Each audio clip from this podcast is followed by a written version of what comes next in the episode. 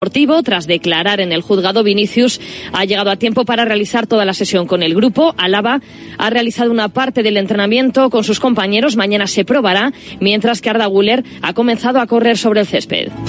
En clave liguera arranca mañana una nueva jornada con el Atlético Almería. Los andaluces colistas solo han sumado tres puntos de 24. Alberto Lasarte sigue como interino en el banquillo. Es el momento de que, de que el equipo eh, se reponga y pegue un puñetazo en la mesa y diga, oye, aquí estamos y hemos hecho muchas cosas bien y ha llegado el momento de conseguir la primera victoria. El sábado Cádiz-Girona ha hablado Michel, le han preguntado por la sanción de tres partidos a Nacho por la entrada a Portu. Da por zanjado el asunto. La SIO de Nacho que, que es va a equivocar, ya está. Ya está, el comité ha, ha posat tres partits i, i perfecte. En Cádiz se ha despedido esta mañana Juan Cala. Los problemas en la rodilla le obligan a colgar las botas. Cuando yo llegué al Cádiz tenía claro que me quería retirar aquí. Me hubiese gustado alargarlo más. Pero como cada cosa que te pasa en la vida, ya está. Eh, se acepta, se asimila a otra cosa, intentar cerrar una etapa. Esta etapa se cierra hoy. Y en baloncesto se alza el telón de la Euroliga. A las ocho y media se estrena el Barça en el Palau ante el Anadolu Efes. El capitán Alex Sabrines sobre la difícil adaptación de Billy Hernán Gómez. És un tio que s'exigeix moltíssim. Es un tío que se exige muchísimo y que siempre quiere dar todo y obviamente cuando no salen las cosas pues muchas veces entras en un bucle negativo. Sabemos que lo está pasando mal y necesitamos al mejor Billy. Es todo por el momento. Síguenos en radiomarca.com, en nuestras redes sociales y en nuestras aplicaciones móviles. Has escuchado la última hora de la actualidad deportiva. Conexión Marca.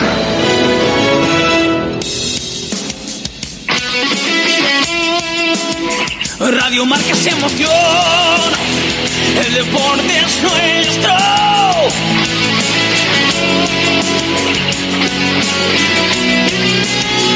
Radio Marca es emoción, el deporte es nuestro.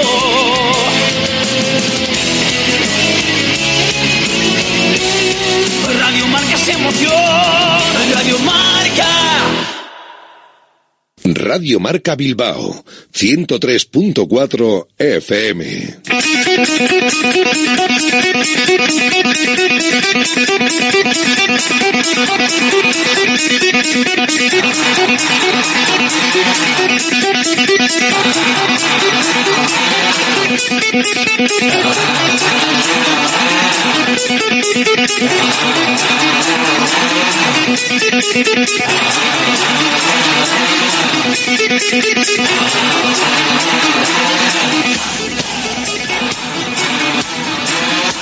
Directo Marca Bilbao, con Alberto Santa Cruz.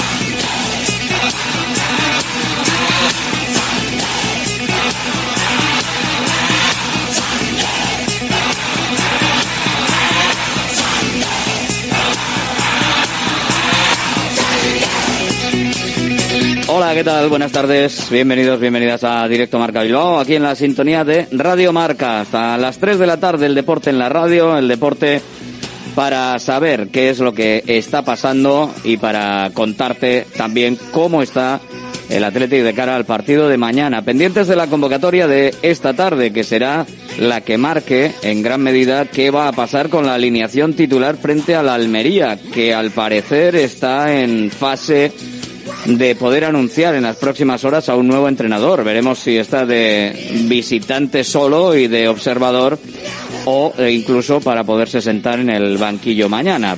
Pero por ahora, con un interino y siendo el colista, el conjunto rojo y blanco, que se va a entrenar esta tarde. Luego sabremos la convocatoria para saber si, sobre todo, Vesga, que es el que estaba fuera ayer, o por lo menos a menor ritmo que el resto, puede estar después de esa contusión torácica que parece que le ha mantenido durante la semana apartado del resto del equipo. Los demás, los que podrían jugar, pues parece que eh, estarían. Claro, si descartamos a Unai Gómez y a Perú, no las Coain. Los demás sí, porque ayer ya vimos a Ander Herrera, ya vimos también eh, la presencia del, del resto, de Guruceta y de todos, cada uno al ritmo que le permite su cuerpo para poder llegar bien en condiciones al último entrenamiento, el de hoy, el de esta tarde, para darlo todo de cara al encuentro de mañana a las 9 de la noche en la Catedral, un partido que marcará dónde se queda el Athletic antes de un nuevo parón por selecciones. Mañana a las doce y media escucharemos a Luis de la Fuente y los motivos que le han llevado a convocar a los que convoque. No tiene pinta de que vaya a convocar a Sancet a pesar de estar en la prelista. Sí tiene pinta de que convocará para los siguientes partidos con la selección española a eh, Unai Simón y a Nico Williams. Pero bueno, el Athletic tendrá tiempo también para descansar, porque encima el partido es el viernes, el siguiente partido es el domingo día 22 a las 9 de la noche frente al Fútbol Club Barcelona, un partido para el que en el caso de Iñaki Williams las cosas se van a complicar porque ha sido convocado por la selección de Ghana. Va a jugar el día 14 de octubre van a, de viaje por Estados Unidos. El 14 de octubre en Charlotte, en Carolina del Norte, frente a México, y el día 17 de este mes de octubre en Nashville, en Tennessee, frente a Estados Unidos. Viajecito largo de vuelta. Pues prácticamente suponemos que todo el día 18, veremos si cada uno va a su destino o cómo lo hacen, pero en cualquier caso el día 22 queda bastante cerquita el partido frente al Fútbol Club Barcelona con ese viajecito que les ha dado por hacer a los de Ghana con amistosos nada más y nada menos que hasta Estados Unidos. Así que allí se irá Iñaki Williams en la convocatoria de los Black Stars de la selección de Ghana, lo dicho, pendientes mañana de la selección española, de lo que pueda ser esa convocatoria por parte de la selección española.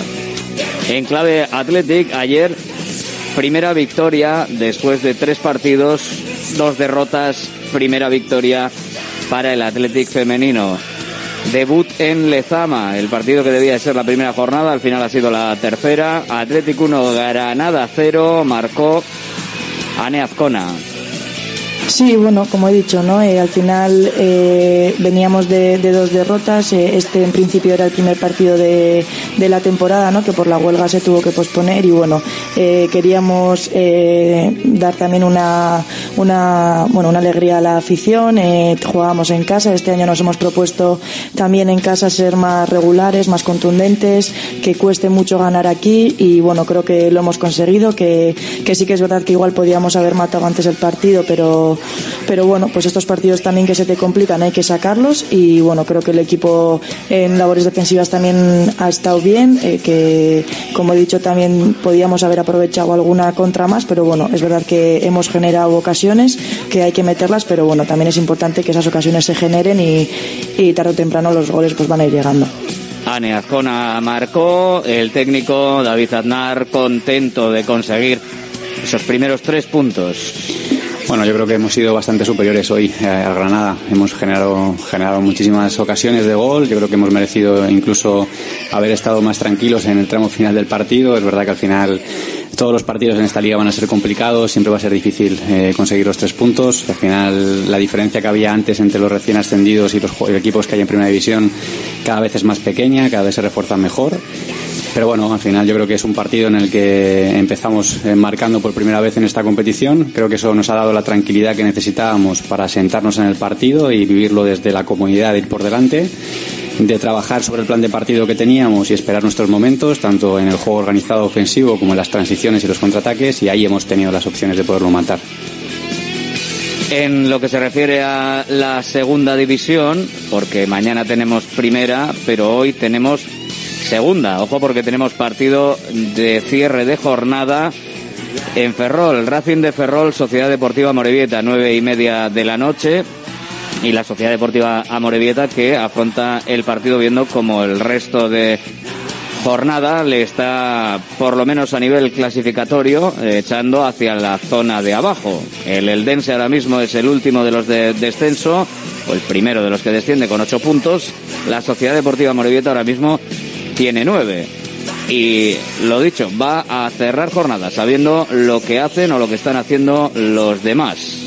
No sé si lo van a mirar mucho de reojo o no, pero así está la cosa. Aritz Mujica, entrenador. No, sabemos que, que los trabajos que, hemos hecho fuera de casa, eh, si eh, corregimos eh, pues esos detalles, esos er-, errores que, que, hemos cometido, pues, pues creo que, que hubiéramos sacado más puntos, pero esto es eh, seguir y mejorar y trabajar y intentar que esos detalles o esos errores que hemos cometido no volverlos a cometer, ¿no? Y para eso tenemos eh, este partido, un partido muy exigente, en el que otra vez tendremos que dar nuestro mejor nivel, eh, exigirnos, ser un bloque y, pensar solo en el trabajo y, en hacer daño cuando podamos, ¿no? Creo que, que aún y todo, siendo un rival que es muy, muy difícil en su campo, creo que, que podemos generarles mucho daño, creo que, les podemos meter mano y creo, confío totalmente en la capacidad de este equipo para sacar puntos también fuera de de casa que lo intentarán y en el partido de esta noche, efectivamente, que juega la Sociedad Deportiva Amorebieta.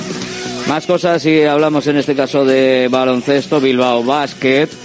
Ayer consiguió una victoria de mérito en el último momento y de qué manera, con un rebote y un 2 más 1. Bilbao Basket puso punto final a casi 300 días sin celebrar un triunfo fuera de Miribilla. Ayer ganó en la pista de Obradoiro por 77 a 78. Lo dicho, un final de infarto. El joven belga de Ryder decisivo en los últimos dos eh, últimos minutos de partido anotó los cinco puntos del equipo, capturó tres rebotes decisivos para llevarse una victoria importantísima, dada la precariedad física además de varios jugadores y la baja del pívot norteamericano Quilleya que no estaba. Quilleya Jones así valoró el triunfo Jaume Ponsarnau, el entrenador de Bilbao Basket. Un partido competido contra un, equipo que como nosotros también está en construcción, pero muy, bien gestionado, muy, organizado.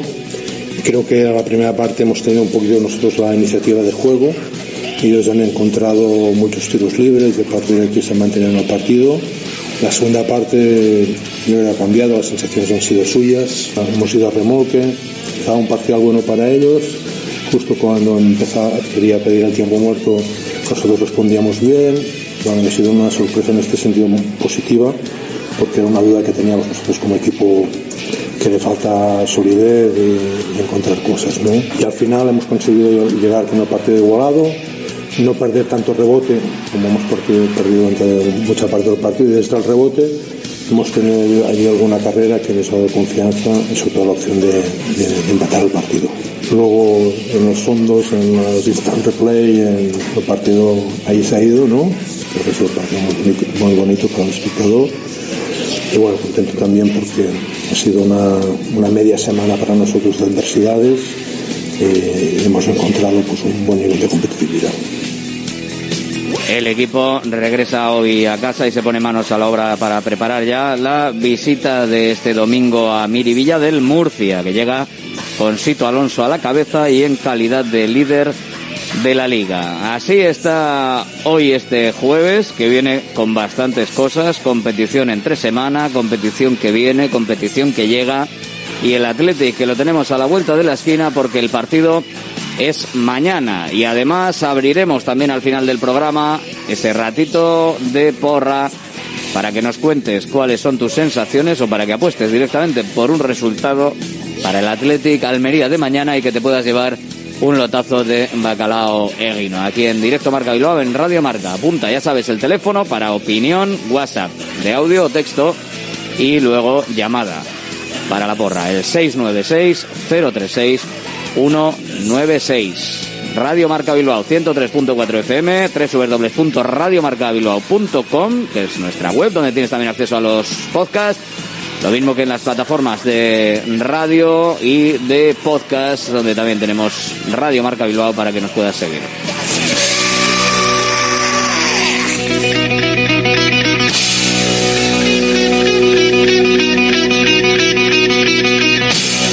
Directo Marca Bilbao. Centro UNEVI, centro de fisioterapia avanzada con técnicas ecoguiadas en tendones y nervios, osteopatía, podología, nutrición y entrenamiento personalizado, con actividades complementarias como yoga, gimnasia de mantenimiento o pilates. Centro UNEVI, en Grupo Loizaga 3, Baracaldo, teléfono 944997205, WhatsApp 609451668, también en centrounevi.es. Ya nos conocéis. Somos Irache y Asier de Visibao. Ante el aumento de accidentes en el hogar, Visibao lanza una nueva línea de reformas integrales. Si quieres comodidad y seguridad en tu baño, llámanos. Modificamos tu vieja bañera por un plato de ducha y mampara de gran seguridad 900 26 41 81. Presupuesto sin compromiso, financiación total hasta 48 cómodas cuotas sin ningún tipo de interés ni de recargos. 900 26 41 81. Visibao, dando vida a tus reformas. Bacalao Eguino, más de 80 años vendiendo posiblemente el mejor bacalao del mundo, con tiendas en Baracaldo, en Portugalete y en la calle Ascao, en el casco viejo de Bilbao, junto a las bocas de metro. Disponemos en nuestras tres tiendas de bacalao desalado en su punto para poder consumir cualquier día del año y además preparamos en todas las tiendas tu bacalao para que lo puedas llevar de viaje en las mejores condiciones. Y recuerda, yo siempre cocino con bacalao Eguino. Patrocinador oficial del circuito de ranking de golf del Palacio de Urgoiti. Restaurante Argaeche, especialistas en chuletas y pescados a la brasa. Disfruta también de nuestro pulpo. En plena naturaleza, en el monte Argalario, a solo 5 minutos del BEC. Disponemos de parking propio, tres terrazas, comedor principal y choco privado. Todo tipo de eventos. Síguenos en Instagram, arroba Argaecheverría. Teléfono de reservas 944 971787.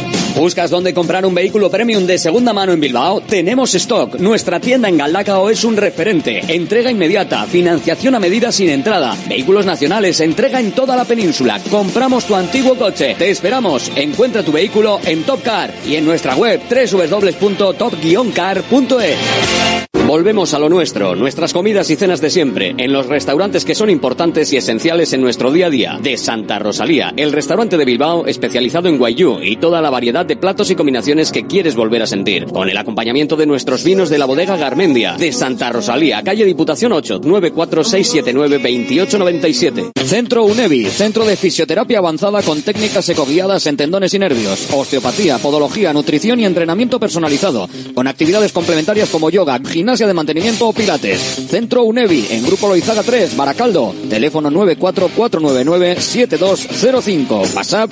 609451668, también en centrounevi.es. I'm Profit Bilbao, la tasca alemana de Bilbao en la plaza del Ensanche 7. Ambiente futbolero total donde seguimos a nuestro Athletic y a equipos de la Bundesliga. Todo ello acompañado de Hofbräuhaus Beer y productos de hermanos Tate. Y para llevar a la casa nuestras salchis y demás, visita nuestra charcu en Colón de la Reategui 25, enfrente del parking del Ensanche. Aupa Athletic, pros. Directo Marca Bilbao. Aquí estamos hasta las 3 con la información, con lo que está pasando en el Athletic, que en este caso, en positivo, lo dicho, pasa por la victoria de ayer de las chicas que consiguieron el primer triunfo en la primera cita en Lezama y veremos lo que pasa hoy en el equipo de segunda, en la Sociedad Deportiva Morevieta, que se va a enfrentar, luego escuchamos más, a Aritz Mujica, a, al Racing de Ferrol, cerrando jornada. En el Athletic, pendientes de cómo van a afrontar el entrenamiento de hoy, lo comprobaremos luego con Valverde, rueda de prensa a las 5. Todavía nos contará algunas cosas, pero seguro que no todas, porque el entrenamiento es a las 6 de la tarde. Toda la información, por supuesto, eh, cualquier novedad eh, a lo largo de, de la tarde en Radio Marca, pero pendiente sobre todo de saber si Miquel Vesga va a poder entrenar, si Miquel Vesga va a estar en la convocatoria. Los demás sí, los demás se espera que puedan estar, los demás que pueden estar llamados a ser titulares o a tener un hueco.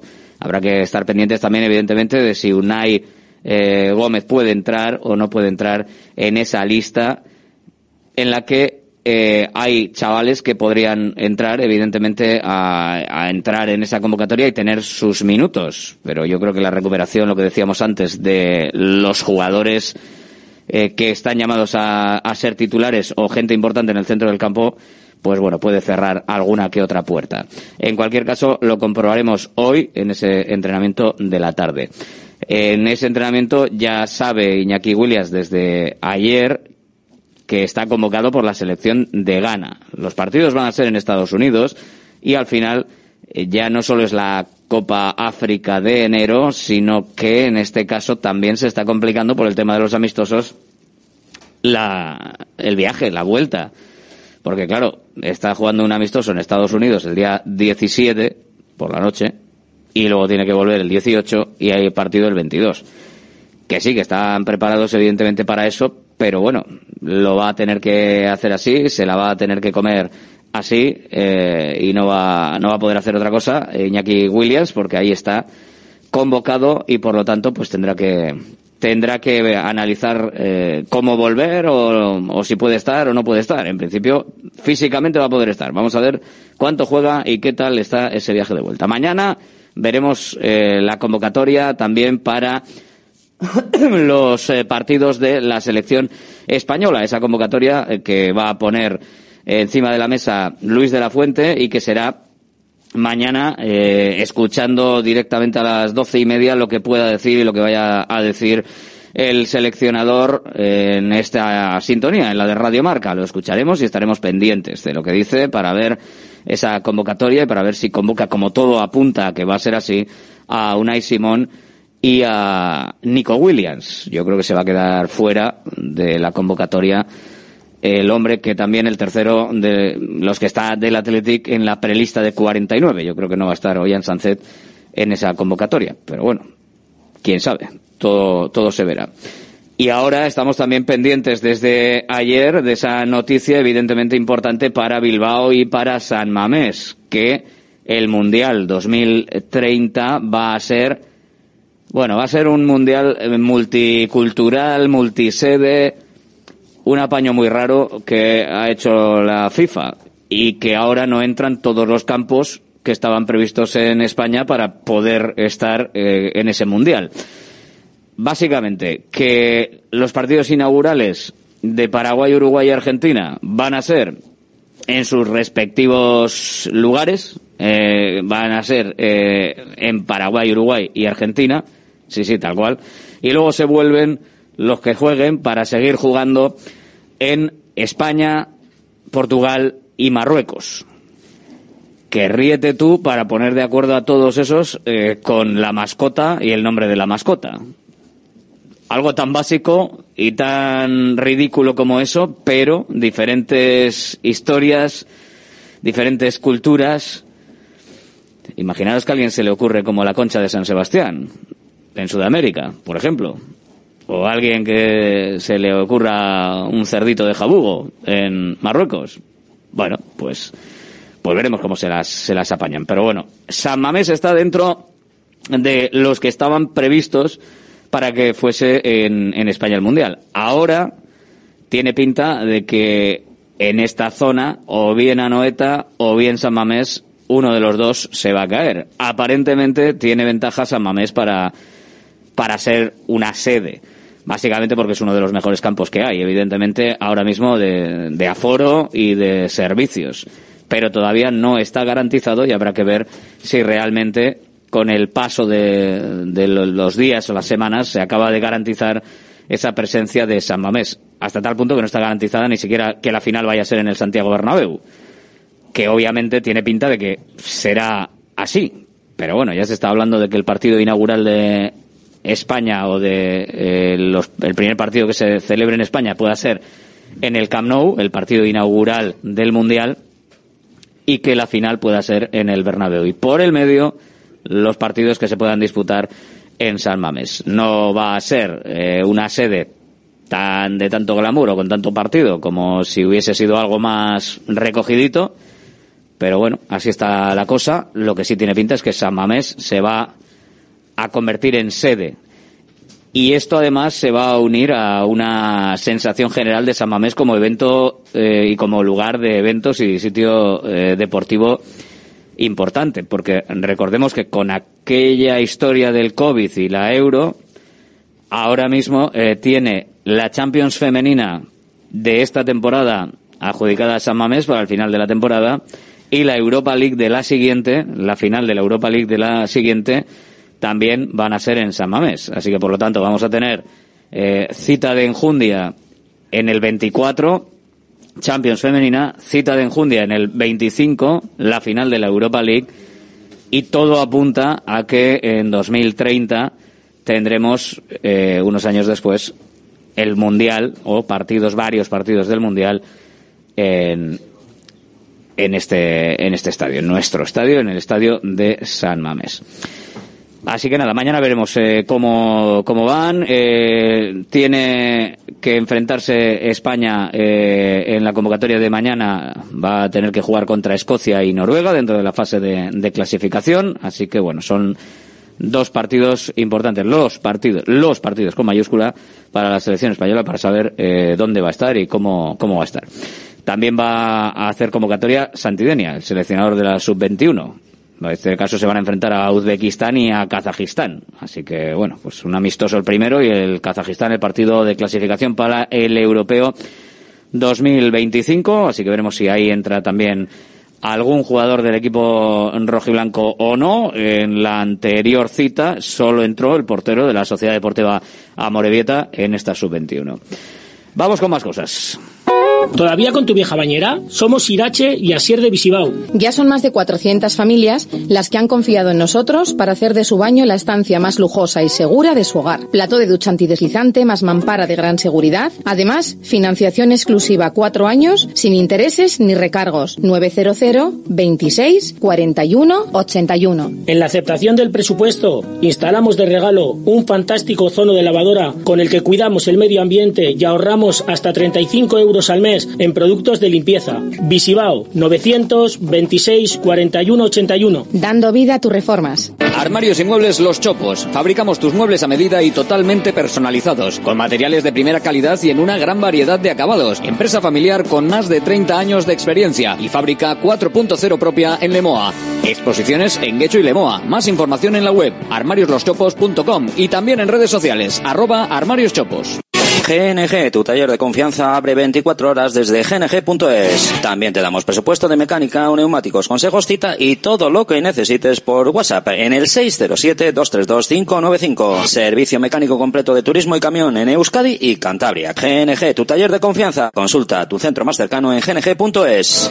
¿Buscas dónde comprar un vehículo premium de segunda mano en Bilbao? Tenemos stock. Nuestra tienda en Galdacao es un referente. Entrega inmediata, financiación a medida sin entrada, vehículos nacionales, entrega en toda la península. Compramos tu antiguo coche. Te esperamos. Encuentra tu vehículo en Top Car y en nuestra web www.top-car.es. Salones, dormitorios, cocinas, baños, cualquier estancia de tu vivienda puede ser mejorada, reformada o construida. Te enseñamos en 3D cómo va a quedar tu nuevo hogar. También realizamos reformas integrales. Confía en Kiram Diseño y Decoración. Estamos en la entrada Usánsolo, calle Ander de 1 a 2. Visita nuestra amplia exposición con diferentes ambientes. Web kiram.es.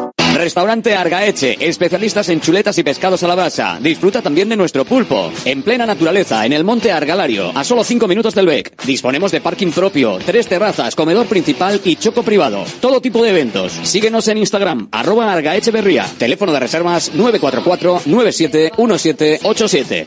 GNG, tu taller de confianza, abre 24 horas desde gng.es. También te damos presupuesto de mecánica, neumáticos, consejos, cita y todo lo que necesites por WhatsApp en el 607-232-595. Servicio mecánico completo de turismo y camión en Euskadi y Cantabria. GNG, tu taller de confianza. Consulta tu centro más cercano en gng.es. Directo Marca Bilbao. Conecta con Radio Marca Bilbao. WhatsApp 696-036-196. Queremos conocer tu opinión. Participa con nosotros en Directo Marca Bilbao de lunes a viernes de 1 a 3 de la tarde. Recuerda, mensaje de audio al 696-036-196.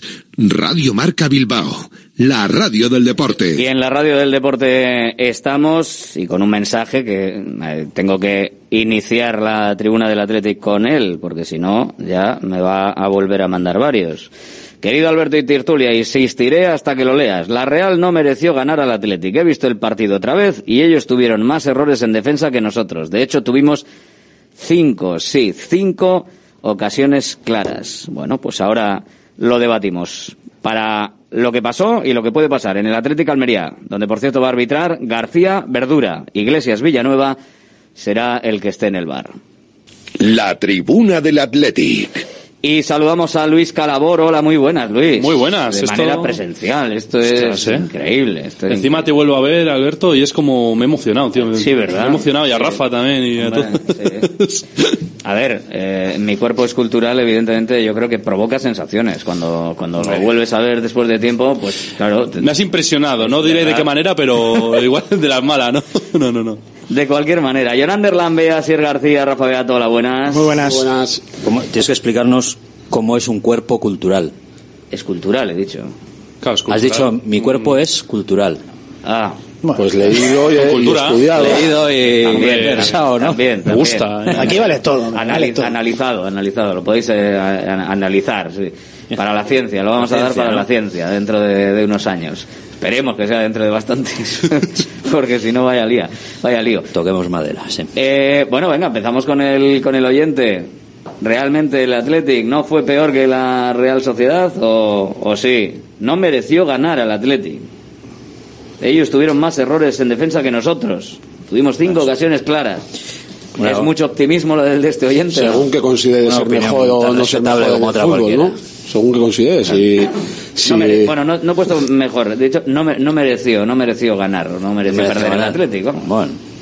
Cuando alguien tiene acierto en las hayas y tú no, ya con eso para mí es merecedor de la victoria. Porque es lo más difícil que tiene el fútbol y, si al final alguien tiene acierto en el haya y tú no, y tiene acierto en lo más complicado de, este deporte, pues lógicamente es merecedor de la victoria. Así lo veo yo. No, y que yo creo, a ver, es cierto que el Athletic pudo merecer más, creo que en eso estamos todos de acuerdo, que pudo merecer más, pero ya que gan- para ganar, para ganar creo que me faltan cosas, que tuvo ocasiones el Athletic bastante claras eh, en el partido, recuerdo alguna que digo, o alguna de Williams, ¿no? Si no me equivoco, de Iñaki Williams que digo, al al pase de Nico esa es la mejor, la que le Esa es la la me- espinilla y no... Sí, que es terrible, pero, pero como, como ha comentado el compañero, es que si te falta acierto no puedes ganar en el fútbol. Entonces, eh, la Real lo que tiene es acierto, lo Real lo que tiene es una presión arriba que creo que nos mató y muchas otras cosas más y creo que al final la Real fue justa merecedora. Ahora, el 3 a 0 sí que es cierto que es un poco exagerado, sí que es cierto que es exagerado, la verdad. Sí, es, eh, pero también el tema de las áreas es lo que es una de las cosas que también en otros partidos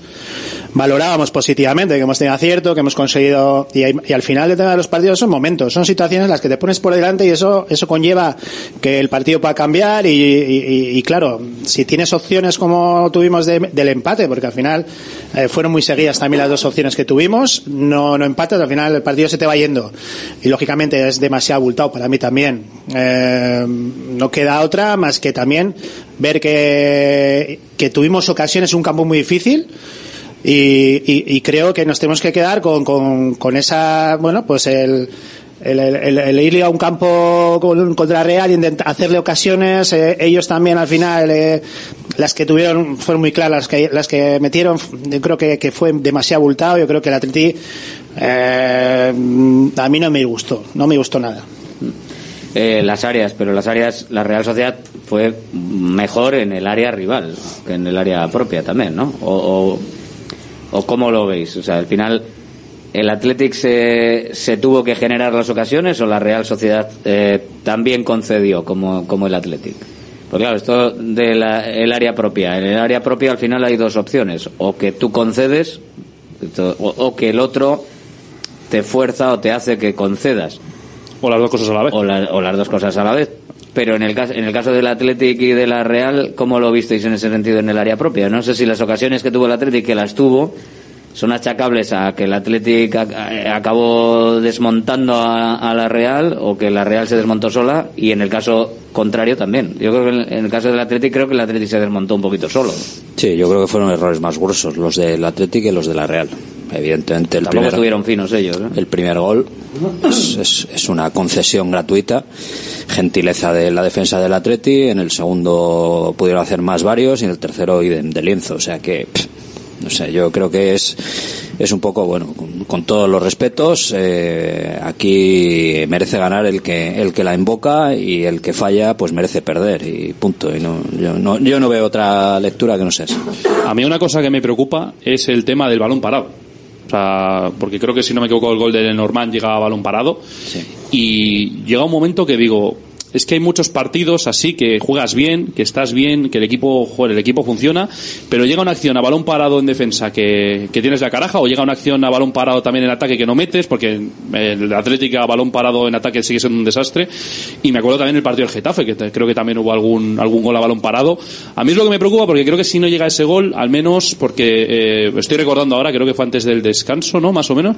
Y creo que si, que si ese gol no lo encajas, llegas bien y en la segunda parte puedes, pues puedes igual tener alguna y, cambia el partido totalmente. Para mí yo creo que esa es una de las cosas que más me preocupa del Atleti en estos partidos. No, no solo, eh, a mí me preocupa más lo que estabas diciendo, Luis, no solo a balón parado a nivel defensivo, sino a nivel ofensivo, porque es algo que encima arrastramos ya de la temporada pasada, que fue un auténtico desastre y para mí el gran, el gran debe por el cual no, no tuvimos clasificación europea, y este año seguimos en las mismas, quitando el gol de, de Yuri al Getafe, que es a balón parado, pero no es en una acción de, de, córner o de, o de poner un balón a balón parado para que nuestros los jugadores más con más poderío por alto puedan meter eh, un remate de cabeza, sino que es una falta directa de Yuri, una acción individual, a mí me preocupa sobremanera que el Atleti es incapaz, ya no de meter gol, sino de generar peligro prácticamente en 50 jornadas eh, a balón parado. Y yo creo que, no sé, el año pasado para mí fue el gran debe, y este año seguimos en las mismas. Es que seguimos ¿no? Los en las corners mismas. hubo una- un conteo, ¿no? De, de, de 300 casi, o no sé cuántos, ¿no? Sin, y eso sin luego- hacer gol. luego creo que somos el equipo que más corners generamos, Sí, sí. por lo menos el año pasado, y aún Sí. así es que. A mí lo que me asombra es que la gente en San Mamés sigue aplaudiendo cada vez que hay un córner. No, Los- también, los hemos tenido, también hemos tenido rachas en las que además hemos valorado a Iker cuando, cuando sí, ha tenido pero ese- fue una- llegar Marcelino hace fue dos años y medio. diciendo con una con una relación de, o sea, de, de gente que puede poner el balón bien y yo creo que tenemos gente capaz de sí. Eh, generar ocasiones. Está claro que hoy en día eh, cuando los partidos están muy igualados que pasen casi todos hasta da igual contra quién juegues y al final es una jugada balón parado cuando se suelta el partido se rompe y, hace que alguien pues nada se ponga por delante y gestione el partido de otra manera.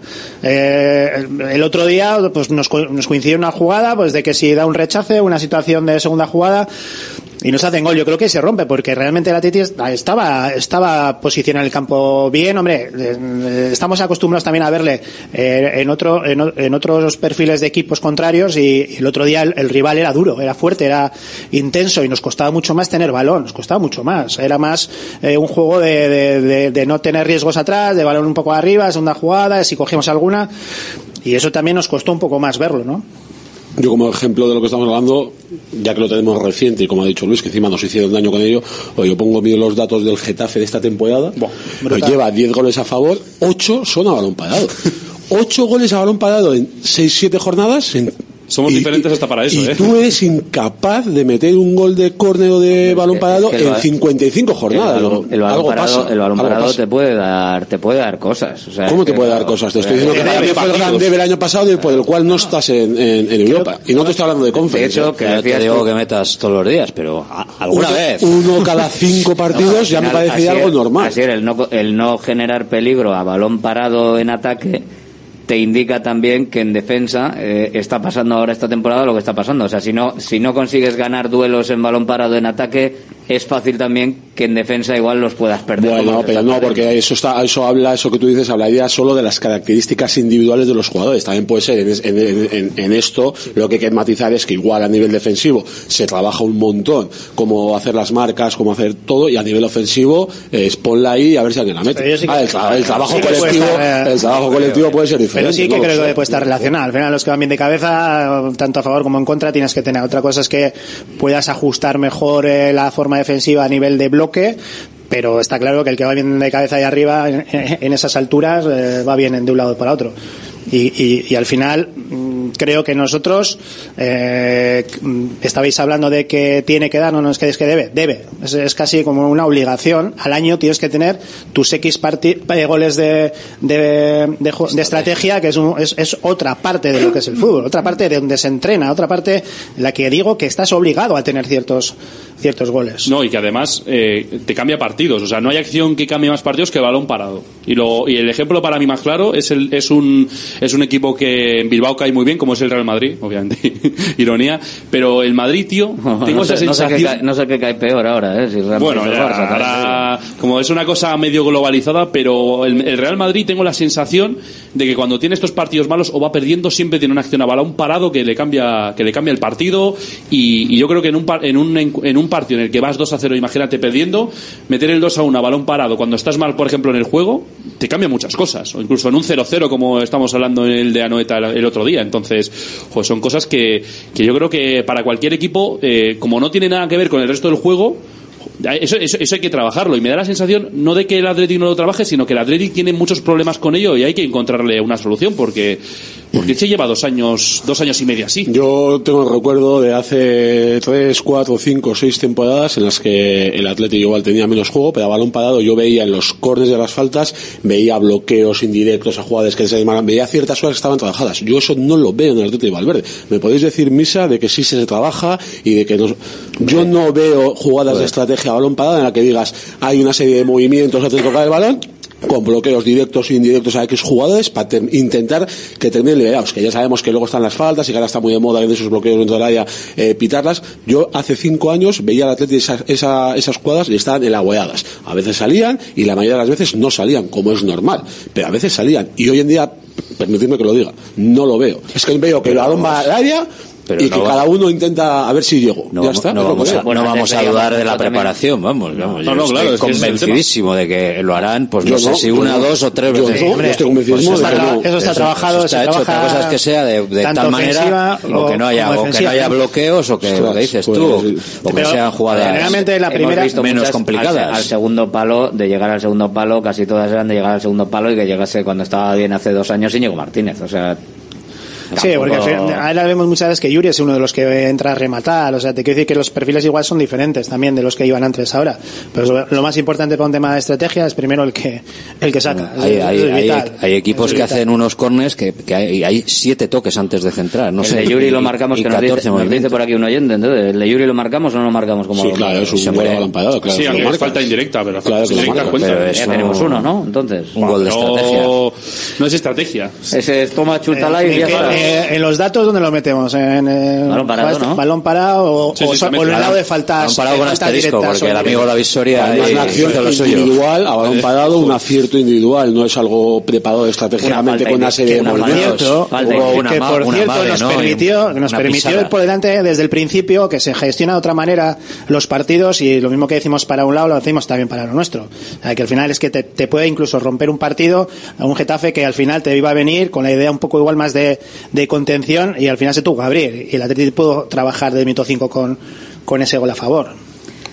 Como decía Luis, que al final el balón parado no solo es eh, por, por, sino que es que partidos atascados, al final una jugada a, balón parado te puede desatascar el partido, un córner o una falta que cuelgas bien al área, eh, bueno, y por lo menos mira esa de Yuri, pues bueno, un, un disparo que para eso Yuri sí que es cierto que tiene pues la potencia para para poderlo hacer y, y bueno, pues a ver qué, qué pasa. No, Y lo quisimos repetir el otro día, pero no, no salió bien. Y no solo eso, hay que tener en cuenta un aspecto que yo me parece importante es que sobre todo para nosotros que somos un, un equipo que juega con alta intensidad, de grandes esfuerzos y que eh, a partir de ciertos minutos en el último año y medio, dos años, estamos viendo que el equipo igual le cuesta algo más, a balón parado todo se iguala.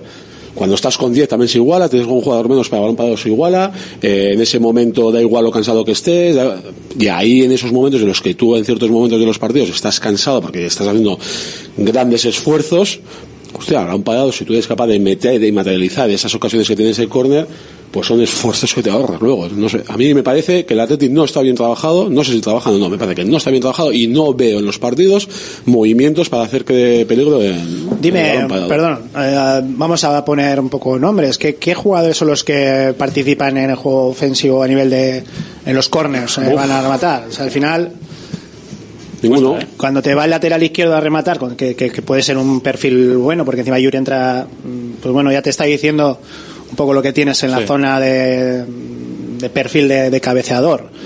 Eh, otras veces teníamos dos centrales, teníamos dos medios centros, teníamos un delantero o dos, por lo menos. Y no sé si no, está, no estamos quedando cortos ahí en quiénes son los los que van a atacar de verdad esos balones, porque los dos centrales generalmente se marcan con dos centrales o con perfiles muy altos.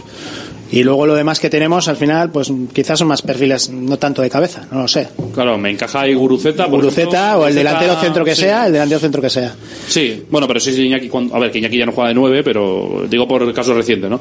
Pero es que no te salen. Ah, por ejemplo, Iñaki a nivel defensivo a balón, a balón parado, para mí es un baluarte desde hace ocho años Sí, y sí, saca sí, un, sí. saca un montón de balones. El, el, en el palo corto siempre está él y siempre Sí. la despeja y bien además. Se esfuerza, sí, sí, pero, pero es que al final, eh, yo, claro, lo de que si está trabajado o no, es que no podemos decir, no, no creo que siendo Ernesto Valverde, claro, que Ernesto Valverde, que encima es un entrenador que cuando, me acuerdo en esa temporada de Champions creo que marcamos bastantes goles a balón parado, pero también es que ahí tenías a Duri. El tema es que cuando sacas un córner hay veces que o se intenta mal, que es cuando se saca en corto, o cuando se centra es como que no hay peligro. Es que creo que incluso peligro. O sea, no digo goles, pero peligro Es lo que he de, dicho yo antes. de una parada del portero, un remate al poste, claro, igual se me está escapando, pero creo que no. Creo que no me no, no tengo esa sensación de decir, ostras, qué peligro, qué peligro hemos generado en este córner. Entonces, yo creo que al final eh, son detallitos, eh, son de los detallitos del Athletic, que podemos hacer un, un libro de eso o algo así, que te dejan sin Europa. Bueno, no sé si se podrá considerar balón parado es, pero bueno, está un poco cogido con pinzas, ¿no? El de Williams al Cádiz es una falta que saca Simón, peina Villa Libre y, Eso no es y remata. uh, Eh, casi eh, todas las Williams. cosas parten de, Entonces, ya todo- parten de dar para uno. Pero Todo depende, es Es un balón ¿no? largo también, que pasa muchos metros. Es un balón parado. Sí, sí. Ya. Y los saques de puerta también, entonces los contamos. También es Yo balón que tengo parado. claro, antes habéis dicho la cifra, ¿no? Que eran 300 y pico corners. No sé, no, eh, no, pero no, es una creo que cosa- no llegan a es una- 300, Pero 200. es una cosa que se trabaja y tú. con- yo te digo en serio, sin saber, sin tener, ¿cómo se, no se va a sin, trabajar? sin tener ni idea, Joder. tengo claro que es que se trabaja seguro, No, se seguro. trabaja sí, pero... y Es porque como es si empezamos a decir que es una en del equipo-. ¿Cómo- cómo y cuánto? Es En tu equipo una no se trabajan los más del equipo, como la preparación física, como cualquier, como el tema Es que- de la estrategia, eh, lo trabaja todos los equipos del mundo. No, sí, sí, Otros, claro. unos en menor o mayor medida, pero en estos Me- niveles, yo te digo que eso está muy medido Te diría que hasta los saques de con, centro. con- con muchas variaciones de, de ideas, de, de diferentes corners,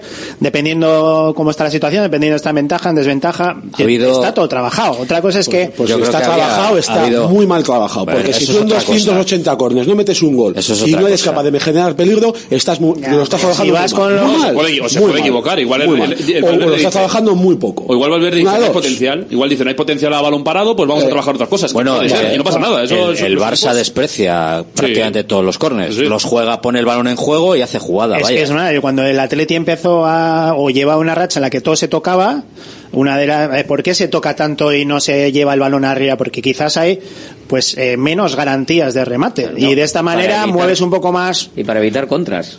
Porque al final, Claro, si tú, sí. lanzas, si tú Claro. lanzas el balón al área con los centrales subidos y tal, y no tienes garantía de que eso acabe, de Claro, que, no de que tienes se finalice, si, piensas que no se va a finalizar, te Cuando, puedes tener un cuando problema. tocas en corto tienes las mismas, las mismas opciones de que haya contras. ¿eh? sí, sí, sí. Porque encima, encima, Más, más relacionado con el Barça, que decía Beato que... Generalmente los que entran Pero- suelen entrar de segunda línea y como haya cualquier rechace, cuidadito. Pero yo creo que que está trabajado sin duda y, y ya, mira, me encantaría que hubiera un gol esta, esta- Joder, me encantaría que hubiese cinco. mañana Mañana para, uno, para que, para que así, no, para que bueno, antes el jueves cuando- lo apunte para que el jueves le diga lo primero, vamos pasier.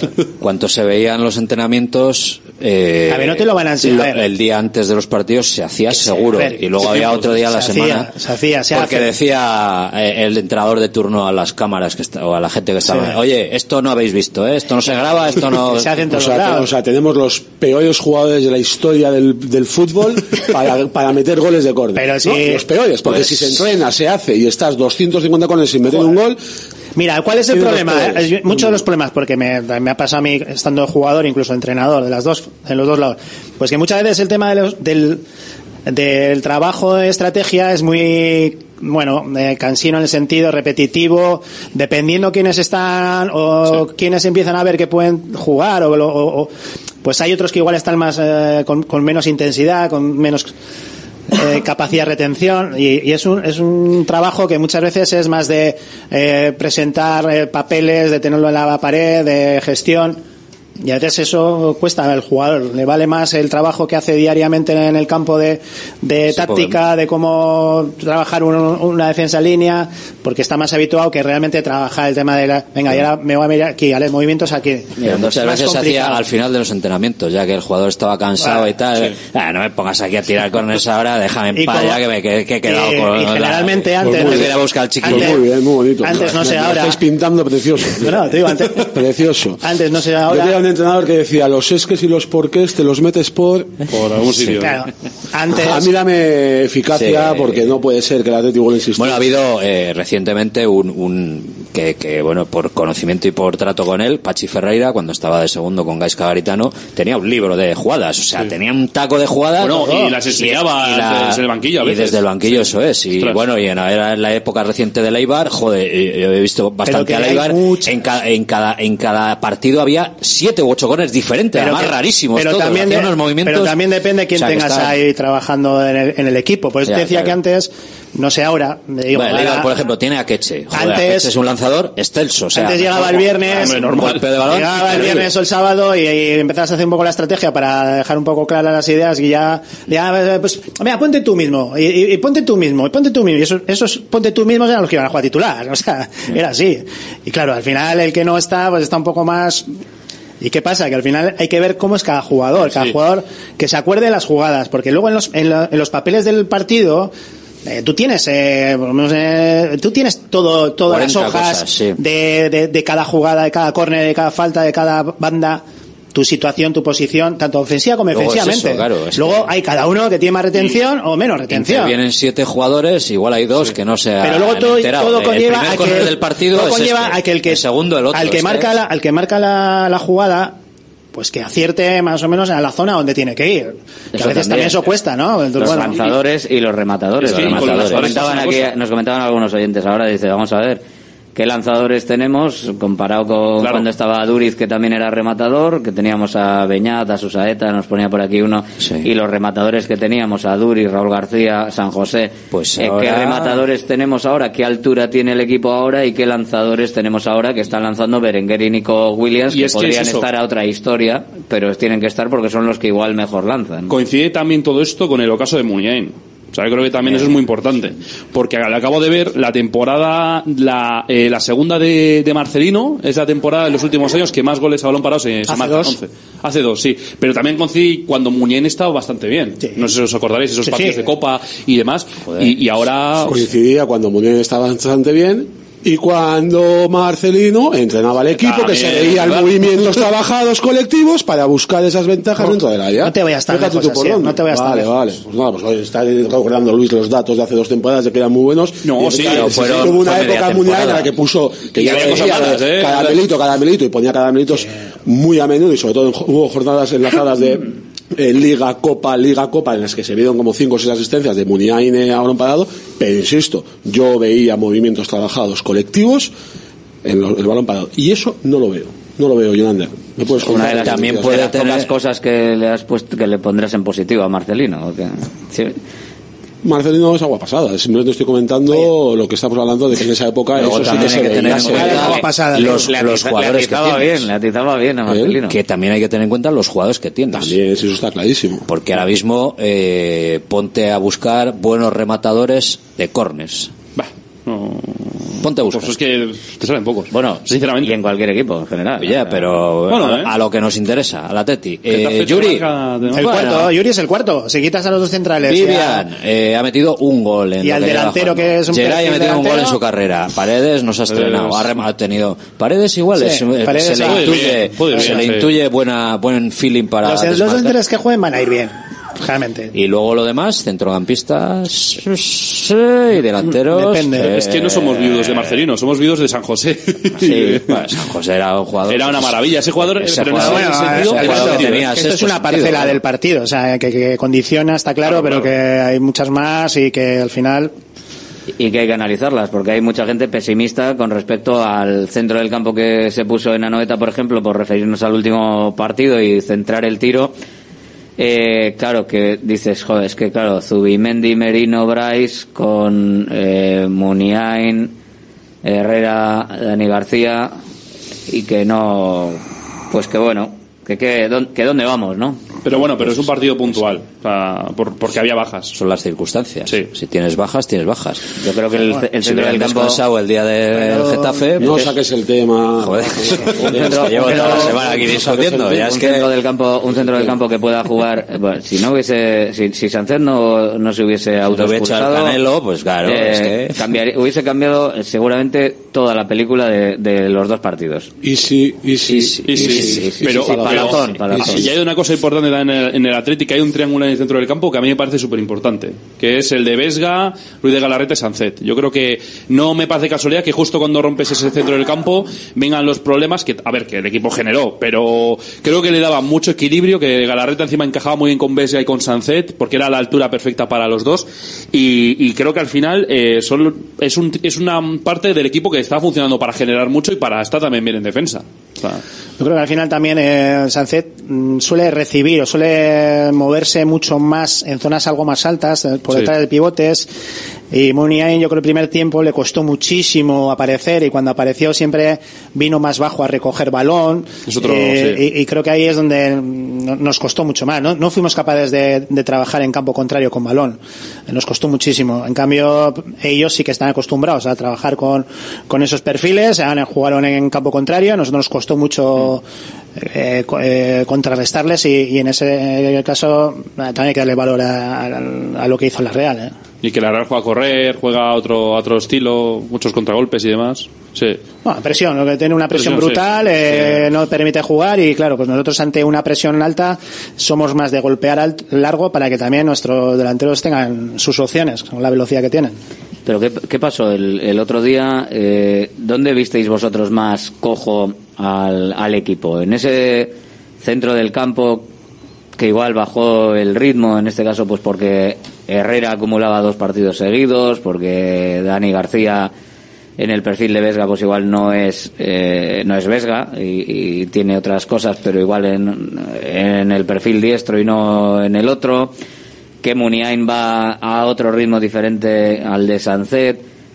O el problema en el centro del campo estuvo en otro sitio más hacia las bandas o así. ¿dónde, dónde visteis vosotros que realmente el Athletic pudo flojear? no sé si lo visteis en algún Eh, sitio más o menos estás marcando un poco lo que lo que pasó, lo que tengo, nos encontramos con un cambio de Vega, pero yo creo que Dani García en ese aspecto a nivel, sobre todo de contención, no creo que tenga problemas, pero sí a la hora de tener balón. Yo he hecho más en falta eh, la gestión de, del balón en otros partidos, como hemos visto con el mismo Ander Herrera o con Galarreta, y que, y que no pudimos ver el otro día. Todos los balones por dentro nos costaron mucho eh, enlazar con un segundo pase, y eso creo que nos, no nos permitió el coger altura para poder llegar con, con más efectivos arriba. La mayoría de las veces eran con, con, con figuras sobre todo de balón a banda, de, de situaciones de, de extremos de uno para uno o de situaciones de centros de esa, de esa zona. Incluso el mismo Guruceta en el primer tiempo también venía demasiado a recibir porque tampoco se está encontrando cómodo ahí. Eh, Muniain yo creo que también el final siempre valoramos cuando sale un jugador ¿no? que le queremos que le queremos pues le- quizás también él quiere participar más pero yo creo que el hecho de no estar en zonas altas creo que al equipo no le vino bien porque eso también es una forma también de que el equipo contrario te apriete mucho más alto te, eh, te acumule más gente en el centro campo y realmente nos costó mucho filtrar balones Yo voy a ser muy, muy ventajista porque eso es mi marca personal, Alberto lo sabe. Bien, bien. Pero yo hubiese puesto a Villalibre, por lo que has dicho Guruceta. De hecho fue el del descanso. Yo sí creo que también por dar rotación y porque al final creo que hay partidos para Guruceta que están muy bien. Fue por golpe, ¿eh? de todas maneras. Pero Fue, bueno. no, bueno, fue por golpe, pero, pero bueno, pero también es lo que ha dicho, es lo que han dicho, es que yo tampoco le veía cómodo a Guruceta. Yo creo que hay partidos que Villalibre, sobre todo en este tipo de, en- co- tal y como es la defensa de la Real, ¿no? Que, que es un, que es un equipo que encima está teniendo problemas atrás.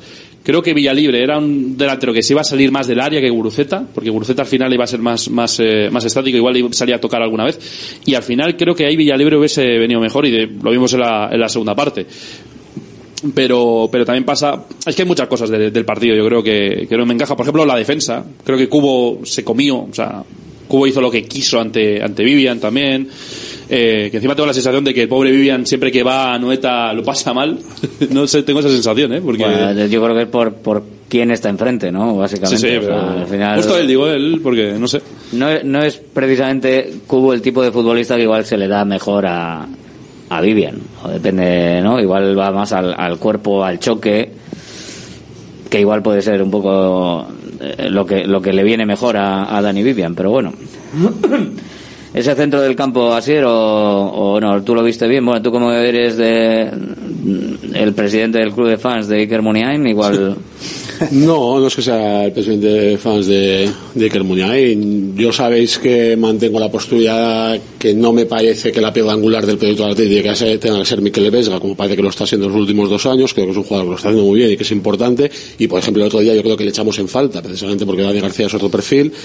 Y, y como ha dicho antes John Ander, pues el partido igual se le quedó un poco grande a la hora de poder mover el equipo junto a junto a Herrera. Al final, Luis también lo ha comentado, teníamos un centro del campo hasta hace dos tres semanas en el que estaba funcionando todo como muy bien, como muy engranado, con el Vesga, Galarreta, Sancet tres, en tres alturas. Y a mí me gustaría pues poder volver a ver más pronto que tarde eso que vimos también el año pasado, a veces será con Muniain de 10 y con Sancet de 8, otra será con Sancet de 10, con Galarreta o Herrera de 8 y con Vesga de 6, pero sobre todo me gustaría ver eso, como un, no sé, unos perfiles un tanto más ofensivos, sobre todo en Salmamés, de los que estoy viendo ahora mismo. Lo dije creo que la semana pasada, Galarreta el año pasado jugaba de 6, jugaba de ancla en el Mallorca, toda la temporada. Y este año Galarreta Herrera, Galarreta Herrera no, claro, no está jugando ahí. ¿Lo está haciendo bien? Muy bien, muy bien. Pero tenemos como miedo a decir, no, pues vamos a poner de 6 a un perfil como Galarreta, vamos a dar descansos a Miquel Vesga, vamos a poner a Ollán de 8, que el año pasado durante los dos primeros meses funcionó muy muy muy bien y delante podemos meter a Muni o podemos meter en un momento puntual a Berenguer y de izquierda y a Nico un poco por dentro. No sé me gustaría ver más alternativas que el no no. Vesga juega muy bien y es mi mi, mi seis hasta que hasta que pase cualquier cosa y se lesiona. Como ha pasado hoy. Me gustaría ver muy es- de, es- de- de esas ver a Sancet más atrás, pero ahora mismo Sancet en la posición en la que está o estaba jugando cuando no se autoexpulsa eh, con Galarreta por detrás o con Herrera si está eh, al nivel de Getafe más que de, la Real Sociedad con, con Vesga, yo creo que Sancet está en un sitio y, y Yo có- creo que hay- cómodo, cómodo hay- y jo- yo creo jugando, que hay rivales, llegando. Yo creo que hay rivales y contextos para todos los partidos. Y en función de lo que tú tengas enfrente, en función de dónde juegues, puedes poner a Ollán de 10, puedes poner a Ollán de 8, puedes poner a Galarreta de 6, pero puedes poner a Galarreta de 8. Y lo único que digo es que me a a gustaría... Galarreta, ¿para qué vas a retrasar a Sancet? Me gusta, porque no me gusta el inmovilismo, ni en nombres ni en posiciones. Y me gusta que mi equipo se adapte a lo que tiene enfrente y a la coyuntura que tiene y al contexto que tiene en ese momento. Y no es lo mismo en el minuto uno de partido en casa que en el minuto 70 en casa que en el minuto 55 fuera de casa. Ni son los resultados ni son los ritmos. Y lo que me gustaría es que no fuésemos tan inmovilistas con el Vesga es mi 6 y es mi ancla y mi 8 si no se rompe es este y mi 10 es este. Bueno, me pero- gustaría ver cierto movimiento en esa parcela. El tema es que Valverde, eh, tengo la sensación de que tiene un 11 pensado, todas las temporadas tiene un 11 pensado, y de ahí se va a mover dos jugadores como mucho. Sea, recuerdo las Ya le, ya, le, temporadas... ya le estás dando mucho, ¿eh? Sí, sí, he dicho Déjalo- dos uno. y me parece una burrada. De hecho, creo que la, la única temporada que yo recuerdo que Valverde ha cambiado muchas cosas fue la temporada después de la que se juega Champions, que empieza con una idea de Beñat en la media punta y acaba con otra totalmente diferente, con... Con- eh, incluso acaba adelantando a Miquel Rico y le pone también y, esa, y a Iraola, a Iraola le mete también de, de extremo, pero es la única temporada que yo recuerde que, diga- que Ernesto diga, vale, voy a cambiar las cosas porque no funcionan. Porque es un entrenador que yo creo que confía mucho en, eh, en oye, eh, una- un partido me va mal, no pasa nada, es un partido, no vamos a, no vamos a volvernos locos porque es un entrenador con, con mucha cabeza, ¿no? Es muy, eh, es muy cerebral en ese sentido Ernesto Valverde. Entonces, yo es que creo que no, no va a pasar eso, ayer. O sea, No, sí, sinceramente, sé, eh, sé que no va a pasar, pero Ya, ya. Es, es la batalla que tengo yo, bueno, mi pensamiento que tengo sobre que yo creo que tenemos perfiles de jugadores para muchos Sí. contextos diferentes y que Ponemos por- lateral derecho intentar lateral derecho. alternativas. No, pero es De que nueve, ¿eh? de nueve, de nuevo. De nueve, Antes- lateral derecho, de, de antes interior costaba, izquierdo. antes costaba más tener partidos entre semana, antes el tema del calendario estaba algo más menos saturado. Eh, yo creo que ahora mismo el que no tenga una plantilla de, de 20 jugadores de primer nivel, pues le va a costar. ¿Por qué? Pues porque al final hay cinco cambios todos los partidos, hay situaciones de lesiones, hay situaciones de sanciones, de bajada de forma. Vas a necesitar perfiles de todo tipo y, y yo creo que ahí es donde no puedes dejar que, que- algunos se vayan cayendo y que veas que luego cueste mucho el, retomar esos jugadores, ¿no? Así siempre habla del tema mental, está clarísimo, pero también el tema físico. Hay, hay puntos de, de forma de cada jugador, la planificación está hecha para ciertos momentos y todo va ajustándose y para eso mm, creo que hace falta también hacer refrescar el equipo, moverlo y, y- y dar juego a todo el mundo. Por añadir otra cosa, si juegas todos los días con los mismos jugadores, en los mismos sitios, contra todos los rivales, al final te acaban cogiendo el tranquillo. O sea, y los rivales te neutralizan. Ahora mismo que todo el mundo estudia todo y que todo el mundo... A ver, esto lo hace todo el mundo, Rafa. Pues yo no lo veo así. Por eso tienes O sea, que ir un poco por con la eso sorpresa. Todo el mundo cambia, todo el mundo varía, todo el mundo cambia de posición a un jugador al otro. O, o- Yo no veo que los mediocentros de los equipos son mediocentros. Y los media punta, media punta y los delanteros, Sí, delanteros. No día veo... juega un medio centro, otro día juega otro medio centro, Pero que es medio diferente, centro, y otro no- día juega otro pero- medio pero no centro. andas- perfiles diferentes. Pero no andas bajándole, o sea, es, es, es perfil diferente dentro pero- de la posición en la que juega. Pues que- Pero no les andas es que- moviendo. es que- de- es que- es que Sánchez no es un media punta un ejemplo que me gusta muy, muy, muy, muy poco por el equipo que es y porque es otro mundo y otro. eh. Pero ya Frankie de Jong este, este año le he visto jugar de central, jugar de 6, jugar de 8 y jugar de 10. Bueno, pero es que Xavi... Se puede jugar de todo. Claro, estoy diciendo que es un ejemplo que igual sí, no sí, es el sí, más sí. adecuado, pero para que lo entiendas. Es Eso el otro- es inmovilismo total es, en sí. nombres y en posiciones en la Liga Española es incierto. Bueno, no, y no, Valverde incierto, en el Barça... incierto. Valverde en el Barça también ¿Cuántos le pasa más, un. Asier? ¿Cuántos más? ¿Cuántos más? pues Camavinga no, en Miquel- el Madrid. Miquel Merino nunca juega de media punta en la Real Sociedad. la Real. Pues muchas veces juega de media punta, le meten Coque en el pocos. Atlético de Madrid. Es que en todos Que los... hay muchos, Prado. muchos casos, muchos casos. Alberto, cuando dan la alineación al equipo contrario, que hoy en día es, casi una hora antes, hora y pico antes, Sí. el entrenador y el cuerpo técnico valora quiénes son los que están, qué, qué puede proponer el equipo contrario, qué jugadores son los que no tenía previsto que iban a jugar, qué situaciones podemos, se pueden darse dependiendo de dónde jueguen en, en qué sitio. Te quiero decir que se puede, puede haber movimientos a nivel de, de de lo que es el- la titularidad, ¿no? Yo creo que ahí tú también tienes que jugar un poco. ¿Qué, qué perfil de lateral izquierdo tengo? Pues igual me interesa más cambiar de lado a los Williams en un momento dado, porque vamos a empezar por ahí, porque igual le, le creamos Sí, otro tipo de... Hay detalles, hay, hay, hay momentos, hay situaciones en las que el central eh, eh, juega la tasa de, de delantero de inicio y yo lo tengo claro que bajo de inicio, pero igual los dos centrales de este, par- de este de esta semana necesito gente de de otro perfil. Y ahí puedo mover siempre y cuando estemos todos en el mismo en el mismo lío. Que tengas que los tres centrales están para jugar en cualquier momento que los cuatro o cinco medios centros los tengas para en cualquier momento porque están metidos porque están físicamente a, todo porque claro, a nivel de, de metido en el, en el equipo a nivel de confianza también los tienes Claro, entonces todo ese tipo de cosas a lo de siempre, que es importantísimo la gestión del vestuario para poder hacer eso que tú estás diciendo y dar esos matices al equipo.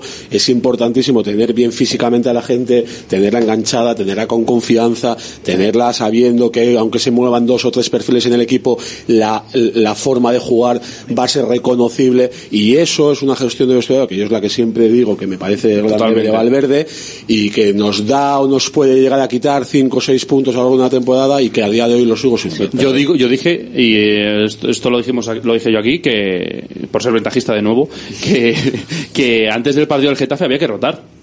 Para mí el partido del Getafe era un partido en el que podías rotar, porque es esa Mames, porque es un contexto más fácil que, que en Anoeta y acabas rotando en Anoeta. Ah, También estoy siendo ventajista, insisto, porque Sánchez no juega por lo que no Lo juega, marca, pero lo Vesga. marca todo, la expulsión de Sánchez. yo Pero creo, Vesga, por ahora. ejemplo, Vesga, al final eh, yo creo que sí que Dani es mejor que juegue en San Mamés que, que no en Anoeta, que se va a ver más expuesto, ¿no? Y había gente que no, que hay que salir siempre con, con todo, con el 11 mejor No que digas, no digas Vesga, di la piedra filosofal y angular del proyecto de Bueno, bueno, bueno, bueno, A ver, la piedra, Eso es- eso es lo que parece en los no últimos tiempos. Acuérdate cómo se le llamaba es, Vesga hace poco, ¿eh? Eso no es verdad. La piedra filosofal era eh, Ruiz de Galarreta hasta que sale jugador lesionado. bien pitado en Yo llevo. O sea, año y bien medio pitado quiero decir abundante. Vesga cosas Y Vesga, por ejemplo, te da también altura, que también nos comentan por aquí algunos oyentes. muy bien. Altura, muy que te da bien. Sánchez también altura. último año y medio. Si Vesga jugase no es, para no sacar puede balones ser el jugador clave del Atleti. Y lo está siendo para mucha gente, y incluso para Ernesto Valverde. Es intocable, absolutamente intocable. Entonces, ¿quién es, ¿quién es clave? ¿Quién sería clave? Porque Para otro mí, nombre. para mí, a mí, ahora mismo ninguno, solo Jan y Nico. Es Para que- mí, es intocables que- son esos dos. El resto me parecen jugadores que tienen, muy- que tienen buen nivel, que son muy buenos jugadores, algunos mejores, otros peores, y que entre todos tienen que intentar conseguir un nivel de juego colectivo alto. Pero como jugadores claves de, que de este proyecto, para mí, Ollán y Nico, no Es hay que- más. y no es que de más, alternativas, de alternativas en el centro del campo no tienes muchas, porque Anders, eh, por desgracia, se lesiona cada bastante, y luego creo que Dani, pues está en ese momento en el que, bueno, que puede aportar, pero ya no está para ser titular. Entonces es que, No, Igual hay que ver a Prados. a ver, por, por ejemplo, por ejemplo, en- pero ¿dónde hemos visto a? Eh, ¿En Perú porque está también tocado Pero ha vuelto, está- a entrenar. Ya te he Bueno, dicho, pero- hay- tienes no, porque tienes lesionados, pero ya te he dicho, hace tres o cuatro semanas para mí me hubiese encantado el día del Getafe ver a Galarreta de seis, con el Rey de Alau, adelante, yo para mí alternativas tienes y muchas, precisamente este año ese centro del campo, el centro, del, centro del campo, campo es muy interesante y yo sigo pensando que teniendo a Herrera y a Galarreta eh, a Sánchez hay que dejarlo donde está o sea bajarle a Sánchez para que haga de Herrera o de Galarreta Joder, es que te tomas no, todo no. con el- la parte del, todo, ¿no? que, que no te estoy diciendo que tenga que ser así, estoy diciendo que tengas alternativas en función de contextos, de Sí, partidos, de sí, sí. minutos, Alberto, que puede ser que, un- que lo mejor sea el Vesga Galarreta Sánchez, que Pero, no te estoy ¿te diciendo que no, pero que tú puedes alternar en momentos cree- diferentes de partidos. y de- Pero Valverde es un entrenador así, que cambia tanto No, el once gran su rival. problema, No, no, pero a ver, pero ahora viendo lo que lo- eso lo que hacía Galarreta en el en el Mallorca, que era un poco como lo hemos eh, definido aquí una mezcla entre Dani García y Ander Herrera, ¿no? Siendo Galarreta, ese Ruiz de Galarreta una mezcla entre Dani García y Ander Herrera, eh, Galarreta, Herrera, Sancet podría ser un centro del campo eh, con el que pudiésemos coger palomitas cada partido. ¿Os gusta Cada o, partido o- no. o es excesivo? Pero Cada alguien te partido ha- vuelvo a repetir lo mismo, alguien te ha dicho que tenga que ser cada partido. No, no, no, No. pero bueno, a ver, yo lo estoy planteando como opción. En casa que- y que Samamés contra el. Cádiz no puedes jugar con esa alineación, ¿en serio no Y puedes que jugar con esa es, que se, es que se Hombre, lesiona. es de poner, es de poner, es una Para alineación mí, de poner, es una para mí cachondo, la, la sí. figura de, de Dani García fue un poco por ahí en, en Anoeta. La fortaleza ante eh, Ander Herrera y Muniain por dentro. Quizás se encontró un poco justo ahí de, de piernas y quiso quiso tener algo más de contundencia ahí atrás, en mi opinión. La- porque realmente si quieres ir a jugar con balón, el perfil de Dani en estos momentos no está siendo el, el más fiable. Y se vio claro que Ander Herrera cometió errores porque no encontraba a nadie más, le costaba mucho encontrar a esa segunda o tercer pieza para poder meter balones por dentro, ¿no? Entonces, bueno, Le faltó Sancet, que bueno, no se encontró bien. se encontró tanto por un lado por otro, como por otro le costó. Ya tengo que, que Iker, le- yo el primer tiempo le, le vi que le costaba encontrar su sitio, bajaba, se metía en zonas quizás algo más liberadas para poder recibir, pero no en zonas donde puede dar más al equipo.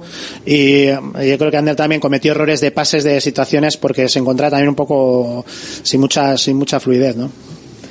Es que eh, al final el centro del campo que tienes enfrente también marca, ¿no? Lo Correcto, es es que estamos hablando de un poco de que al final hemos visto partidos que en los que hemos, jo, qué, par- qué equipazo tenemos, qué, qué grandes eh, jugadores por dentro tenemos, pero a veces se han encontrado en otra situación o con algo más de, margen para poder tener esos, esos metros para tomar decisiones. El otro día no había ni un segundo para poder valorar qué es lo que toca hacer. Entonces, la mayoría de los pases eran casi de, de memoria y sobre todo evitando, evitando riesgos. ¿Se ha bajado el suflé, si es que había suflé o no, con el partido frente a la Real Sociedad? Porque es un poco, eh, hay de todo, yo creo, en, opiniones de la gente, de los aficionados. Eh, se terminó, yo creo que hasta cierto punto a gusto con lo visto frente al Getafe, cabreados con Bordalás y con toda esta historia, pero con uno menos, bla, bla, bla, bla. Y luego frente a la Real Sociedad, castigo quizás excesivo eh, por la cantidad de, goles, pero en el global, que yo ve- vengo diciendo que vi a un Athletic que no perdió la cara al partido, le metían goles, pero seguía a, a lo suyo, por lo menos intentándolo. No sé si con eso vale para que no se haya bajado el suflé. Yo es que te, diré una cosa. Eh, me gustó menos el partido del Getafe que el de la Real. O sea, ya sé que el de la Real lo pierdes 3 a 0, pero para mí el del Getafe en Samamés, que te expulsan a Sánchez, sí, que Sánchez se autoexpulsa, vale, pero creo que hay cosas, eh, los goles del Getafe, que digo, uy, que, porque al final ahí no tiene tanto que ver Sánchez, ¿no? Que te encaje, encajar goles no depende de Sánchez, depende de otros, ¿no? Eh, entonces, hombre, yo entiendo que haya gente que diga, joder, porque yo creo que el inicio era muy ilusionante, ¿no? El inicio decía, se encima ahora Getafe en Samamés, la Real luego, pues, bueno, puedes sacar algo y te vas con un poco de decepción, de decepción y, pero creo que también la vara la va a marcar el partido de mañana contra Almería, porque ahí sí que como no saques un buen resultado con lo mal que está la Almería, que encima el otro día le remontaron un 3 a 0, o sea, eso es una locura, eh, ya ahí te vas al parón muy mosca, muy, muy mosca. Y creo que hay que esperar ese partido, ¿no? Para sacar conclusiones del todo. Sí, pero bueno. Pero bueno, tampoco, no sé, no, no es un rival por el que se pueda medir lo que vaya a ser el Atlético. porque Todos No, sabemos cómo no, está. a nivel de decepción. Yo me refería a nivel de decepción, que la gente siempre está esperando la decepción. y yo por ahora, por a, a mí personalmente, por ahora el Athletic Si mañana- no me ha decepcionado porque he visto a un Athletic constante.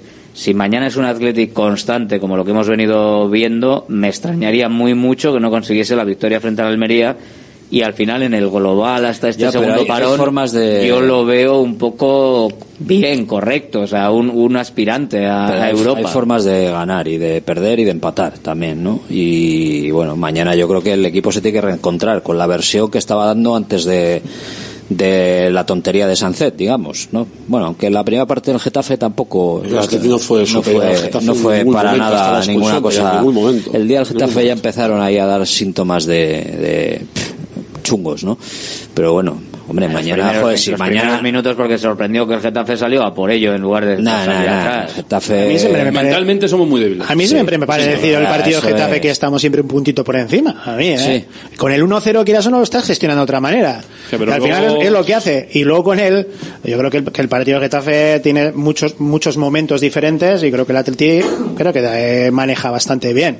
Y sí que es verdad que el otro día la sensación, yo creo que al final aquí hay, hay muchas sensaciones. La de cómo estamos en la liga de confianza, de la situación que de perder, eh, también el tema de contra quién pierdes, la situación también eso no gusta. Eh, yo creo que tenemos un poco, ligera un poco la cabeza, pensar en, en positivo. Creo que hay herramientas y creo que tenemos argumentos para hacer cosas. Está claro que el acierto es una de las cosas que te lleva a decir, bueno, lo que voy haciendo, lo voy haciendo bien porque encima estoy teniendo resultados. Y, porque ahora ya hemos tenido dos momentos eh, más difíciles, no creo que tenemos que tirar por tierra el trabajo. Yo creo que hay buenas sensaciones por mi parte. Sí, pero son contextos.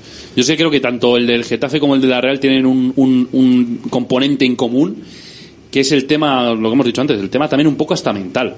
Porque obviamente decimos, no, el balón parado, no la defensa, no esto, no, que la gestión del partido, pero en los últimos minutos contra el Getafe se va al equipo se le va la olla pero porque el Getafe es así ¿eh? el Getafe ya sabemos cómo juega que si sí o si no pero bueno y contra la Real también te planteas un ambiente es que yo creo que los derbis se nos hacen cuesta arriba por y va a sonar raro pero por el ambiente creo que también te afecta y no porque sea un ambiente digamos hostil te ganan antes de empezar, eso. es que claro. eso es eso Yo no, les vi, no, le, no le vi al equipo desconectado No, ni, pero no ni es en. Anoeta, No es eso, ni es- frente al. Getafe. De hecho, frente al Getafe... No sabe gestionar. frente al Getafe, Lleva o sea, mucho tiempo Yo estoy gestionar convencido de que hubiese ganado el partido si no expulsan a Sánchez. O sea, es que no, no veía... Me sorprendió, y yo creo que le sorprendió al equipo, la forma de salir del Getafe, que no salió a esperar, sino que salió un poco a por el partido y dijimos, mira, lo mismo nos divertimos. Pero con el gol del Athletic, el Athletic estaba gestionando un- y hubiese llegado otro seguramente, vamos, no sé. No, no tuve esa percepción, ¿no? De que se fuese Estoy contigo. el equipo por eso No, pero- por eso yo a mí eh, se, me, eh, se me ha bajado un poquito el sufle pero no no no lo he pinchado todavía o sea, no no me parece No, que el pero globo se haya pinchado o sea. no estamos diciendo ahora que ese componente te haga le ganas perder- le ganas a la Almería mañana y, y creo que el Ah, sí. Athletic eh, hace un inicio de temporada de equipo que aspira a estar eh, el sexto Pero también hay una cosa que, como bien decía antes Asier, el tema de en las rotaciones, que, que viene bien a nivel de vestuario y demás. Sí que quizás en estos partidos en los que has tenido que igual mover, mover ficha desde el banquillo, eh, tampoco hemos visto muchas variaciones, sino hombre por hombre, situación por situación, pero no, no algo que digas, bueno, pues estamos mal, o estamos por debajo, estamos en situación, algún cambio incluso antes, no tan tarde, eh, yo ahí sí que, que he echado quizás algo en falta, algún cambio de idea, de, de, de mecanismo en el equipo para ver si de esta manera le damos otra, otro aire. Bueno, yo creo que ahí es un poco lo que a veces hemos pedido, ¿no? El- ese- esos movimientos en, en el banquillo.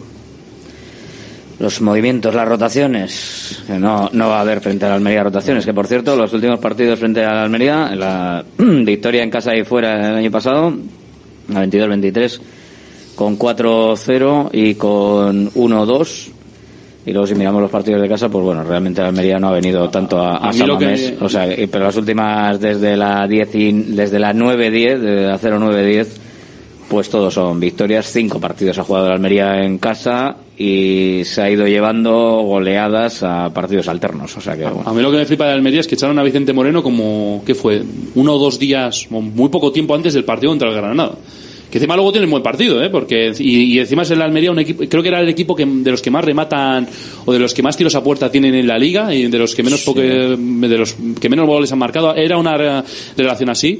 Pero es que encima es el segundo equipo que más ha gastado en el verano.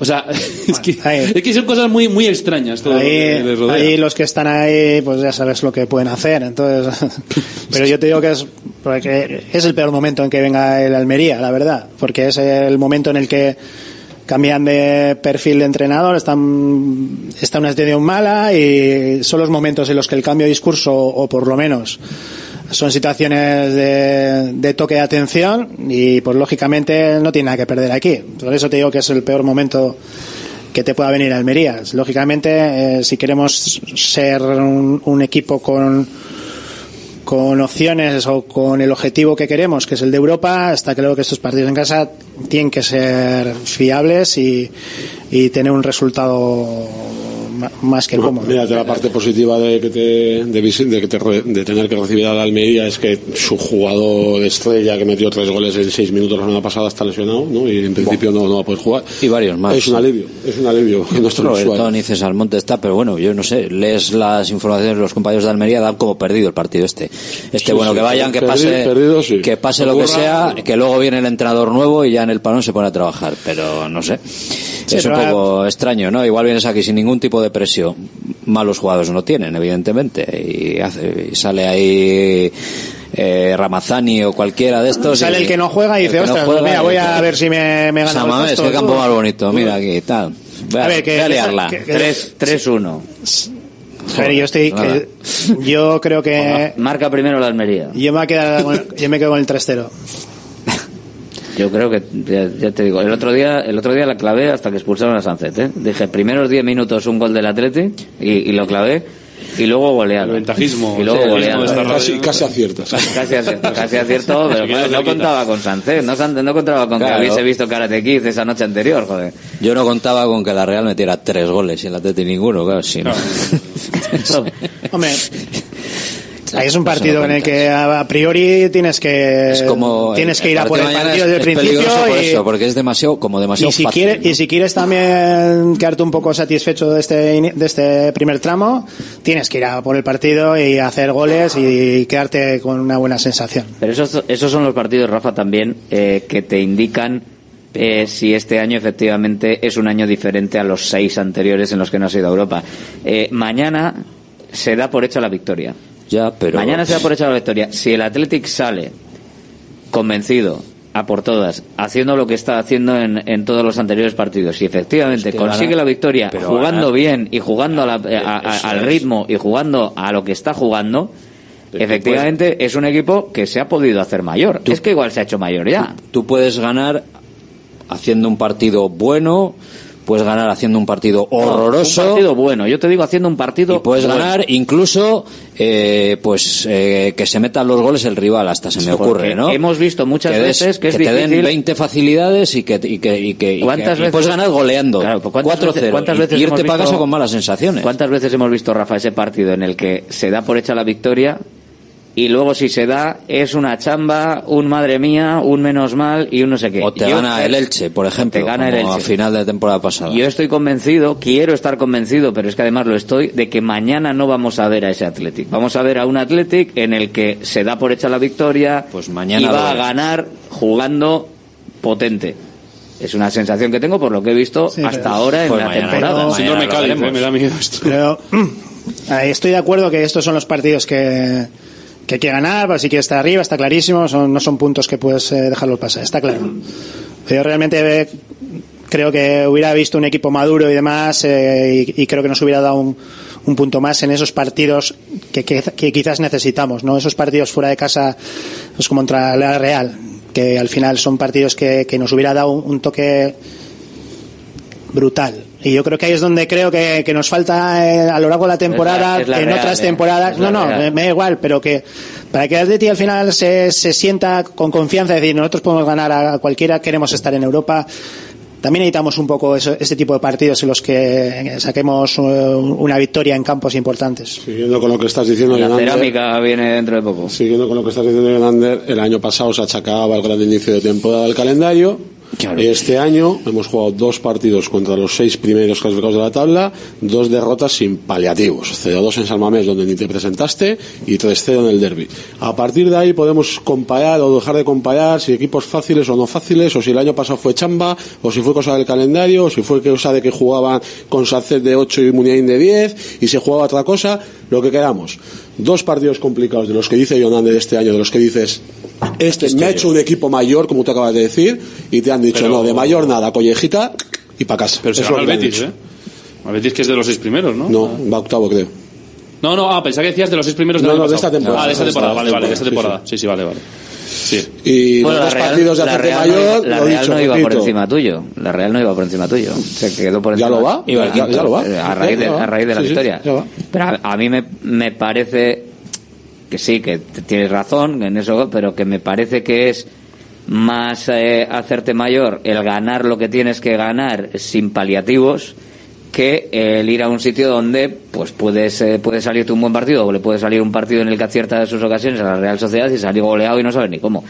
Me parece más importante eh, el que a la Almería no le des ni media opción, con esa frase famosa de, de Geray sobre lo de Osasuna y tal, me parece más importante que la Almería no tenga mañana ni media opción que el que la Real te metiese tres. Que sí, que efectivamente igual hay un techo de cristal ahí donde igual no puedes acceder a, Pero- a ciertos partidos contra ciertos equipos. Una pena, pero si de ahí para abajo Pero te solamente, plantas, bueno. solamente por matemáticas. O sea, si tú eh, no eres capaz de ganar a la Real Sociedad, Villarreal, todos los equipos de ahí arriba, eh, son- ellos lo están sumando. Entonces al final tú, tú nunca vas a poder eh, cogerles, por mucho que ganes a todos los Almerías del mundo. Pero es que otras veces, otras, veces se ha, yo se ha fac- sí creo que se ha el hecho Maduro, desastre contra una Almería. El también, equipo fiable es el que tiene, tiene solvencia contra estos rivales, ¿vale? Pero luego cuando va a, a ciertos campos es un, es un equipo que, que, ostras, que, que es capaz de ganar o sacar eh, resultados como un empate en partidos complicados. Eso es lo que quizás nos, nos ha faltado en, este, en, este, en estos últimos años, ¿no? El- ese, ese pasito más. Bueno, Lo que no sé si este año eh, estamos en ese punto o no. Eso pues habrá que, habrá que verlo, a ver, ¿no? ¿En qué punto estamos? Si est- ¿Estamos en ese punto o no estamos en ese punto? Bueno, eh, yo es que tengo. Yo, yo es que me pasa una cosa con el Athletic en los últimos años, tío, que cuando me empiezo a ilusionar, tengo miedo. O sea, pasa, veo algo, veo algo que va bien y digo, tengo miedo. Hay muy poca ilusión en general porque Es que la gente no quiere difícil. sufrir y entonces lo deja. Pero además pasa hasta- me pasa también hasta con la Copa, porque digo, es que en Liga, vale, hacemos ahora un buen inicio, el equipo va bien, funciona todo, y llegamos a mayo y de repente perdemos partidos muy extraños, como el año pasado, como el anterior, o como el anterior, o como el anterior, o como el anterior, y no te metes en Europa. Y luego la Copa, que si llegas a semis te ilusionas, pero luego en semis te eliminan, o te eliminan en la final. Entonces, claro, ahora yo estoy siendo un auténtico cenizo que me vais a echar de aquí No, de... primero, primero vamos a llegar a semis y luego, Sí, sí, sí, y pero- luego ya hablamos. Pero es, es pero pero ¿sabes lo que pasa? Que tú ganas el partido de Almería pensando en eso. O gana o cuando empiezas la primera eliminatoria de Copa, tú vas pensando en eso, no vas pensando en, bueno, qué bien, estoy en segunda eliminatoria de Copa, qué maravilla, o yupi. Pues pues no, vas pensando en llegar a una semifinal o lo que sea. Entonces, es lo que me pasa un poco con el Atleti y nos pasa a todos, ¿no? Que A mí, que- a mí- a mí me pasa algo parecido, pero es que esa sensación que tiene Alberto desde hace mes y medio la tenía el año pasado y todo el mundo estaba con el calendario no. para atrás y para Tú- abajo. tú dices. Sí, sí, que yo Ah. esa sensación que tú tienes este año, que llevas contándonos los últimos dos meses o mes y medio, yo la tuve el año pasado. Yo el año pasado, antes del payón de, de- del mundial, estaba convencidísimo, convencidísimo que íbamos a Europa. No sabía a dónde, pero que íbamos a Europa. Y este año no lo tengo. No, no sé si es por lo que dice Luis, de que el año pasado me dio un sopa a mano abierta del copón bendito, o porque me gustaba más la idea de fútbol que vi, la idea colectiva que vi antes del payón, que lo que estoy viendo ahora. No sé cuál es el motivo, ¿vale? Es eso, igual es que tengo miedo de llevarme otro sopa como el año pasado. Yo el año pasado estaba en una jugando- nube, yo estaba en una nube. está jugando que- estaba encantado. pero está, más bonito ahora, el- o sea, el, el, Sí, para el no. fútbol del Atlético con respecto a no. después del Mundial, digo. Ah, con Ah, después. del mundial, sí, estoy hablando sí. de antes del mundial, que es vamos, más o menos ahora en estas fechas. Hasta Navidades. Ahí yo estaba, vamos. Yo creo que ahora mismo se ha, encontrado, se ha encontrado el equilibrio. Yo creo que ni es lo del principio que, que quizás era eh, inabarcable o, o- o no, o no difícil de mantener, ni lo de después del Mundial. Por eso yo estoy más más con los pies en el suelo, diciendo que puede pasar Yo lo este único que año veo positivo porque respecto, estamos ahí en el medio. yo las lo, dos. lo que veo que es más positivo respecto al año pasado es que creo que tenemos más mimbres. Creo que Imanol está para sumar, creo que tenemos una pieza como Galarreta que está para sumar, creo que Nico está más maduro, creo que Ollán está más maduro. Hemos perdido, Guruceta y Villarlibre están más maduros, creo que hemos perdido un punto de Muni, hemos perdido alguna cosita, pero en general veo que tenemos más mimbres que el año pasado para mantenernos y sostenernos en, en- en esa élite de la liga de los seis, cinco primeros. Pero por juego, por resultados y por sensaciones, estaba mucho mejor el año pasado, con mi gran nueva animación, con el San Mamés eh, recuperando Con ocho palmatoris en casa. 50.000 de asistencia que no teníamos de hace, nunca habíamos tenido. Cero Yo- ante el Mallorca, va. Yo Cierto, estaba ya- en, la- en la el grada de animación ya- ya no va- no va a sí, hacer huelga, ya- no va a haber ocho, ocho palmatoris. Vamos, pero muchísimo mejor. Has mencionado la grada de animación que ya no, no va a hacer huelga ya para este partido. Para este partido ya se acaba la Bueno, huelga. importante. Bueno, pues igual Todo suma. a- joder. Menos mal. Hay más herramientas, yo creo que en el equipo. Claro que hay más Yo creo que eh, perfiles como Galarreta, pero luego también las aportaciones de la gente que también quiere quiere sumar, como es, como es Bella Prados, como es Imanol, como los perfiles de, de los que están también ahí un poco rodeando el primer equipo, eh, creo que, que ayuda y por eso digo que que en estas en esta temporada en el que hay tanto partido, hay tantas opciones de de, de cambios, pues bueno, pues que el, ver un poco más de, de rotación en esos cambios y sobre todo buscar otras otras opciones, porque cuando el partido está cuando el partido está atascado, seguir jugando lo mismo muchas veces no no no es no es la solución. Cambiando cromos a veces no cuadra. Por eso siempre digo que hay que improvisar eh, algún perfil que nunca has tocado, eh, lo pongo aquí pensando que igual me puede dar algo más. Bueno, yo creo que esas cosas me gustaría me gustaría ver.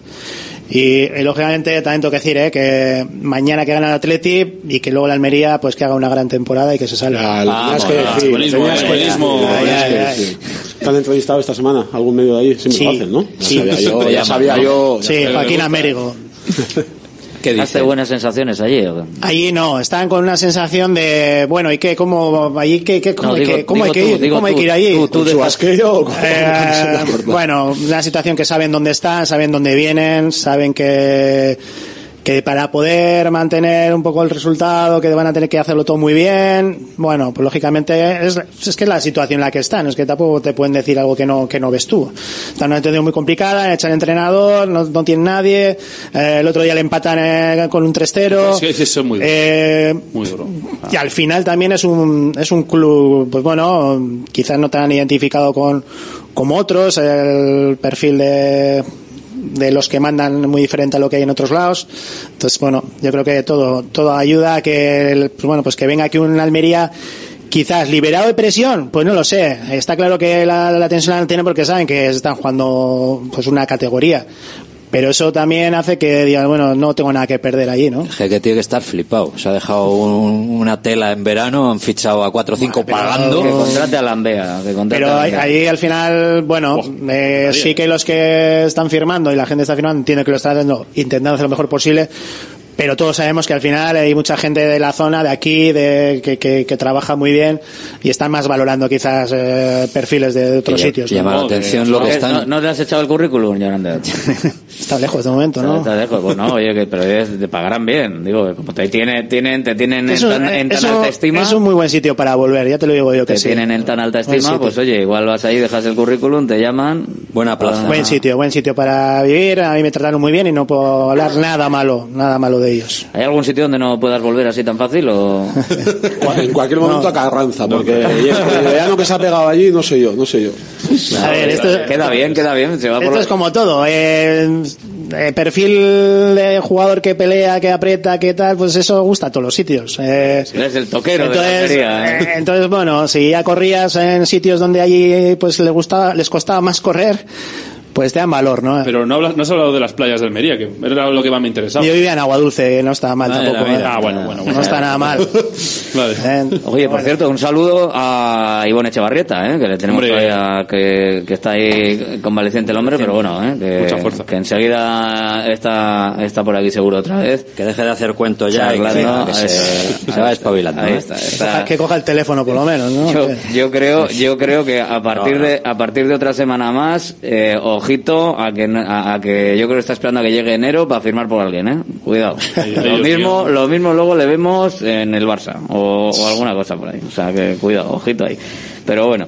Eh, partido frente a la Almería mañana, eh, partido que luego tenemos frente... Y has dicho que arbitra este García Verdura, ¿no? Sí, García Verdura y Iglesias Villanueva en el bar. No me, no me- no no me asustes con tus No, datos, no me ¿eh? suena este de que fue el que le lió a la Morevieta hace dos temporadas en segunda que le pitó tres o cuatro penaltis, les pitó dos o tres veces y les pitó unos penaltis de chufla. ¿Este artista es? Sí, creo.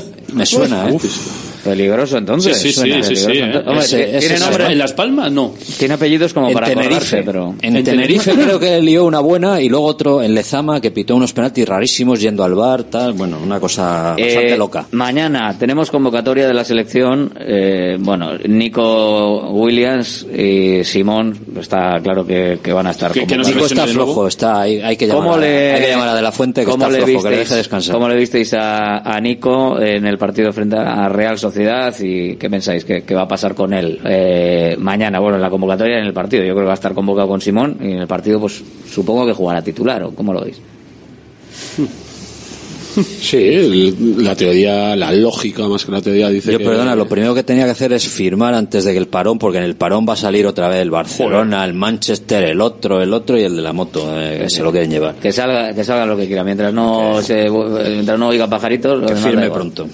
No, decía que yo creo que la lógica dice que, que Nico mañana va a ser va a ser titular, si lo fue la semana pasada en, en Anoeta y no ha, ten- no ha vuelto a tener ningún tipo de molestia en, en el abductor, yo creo que mañana será titular, juega ya y por desgracia, por desgracia, eh, también le convocará la, la selección y volverá a marchar para allí y, y pues nada, pues habrá que esperar y tocar la pierna de, de Lambea para que no se nos lesione.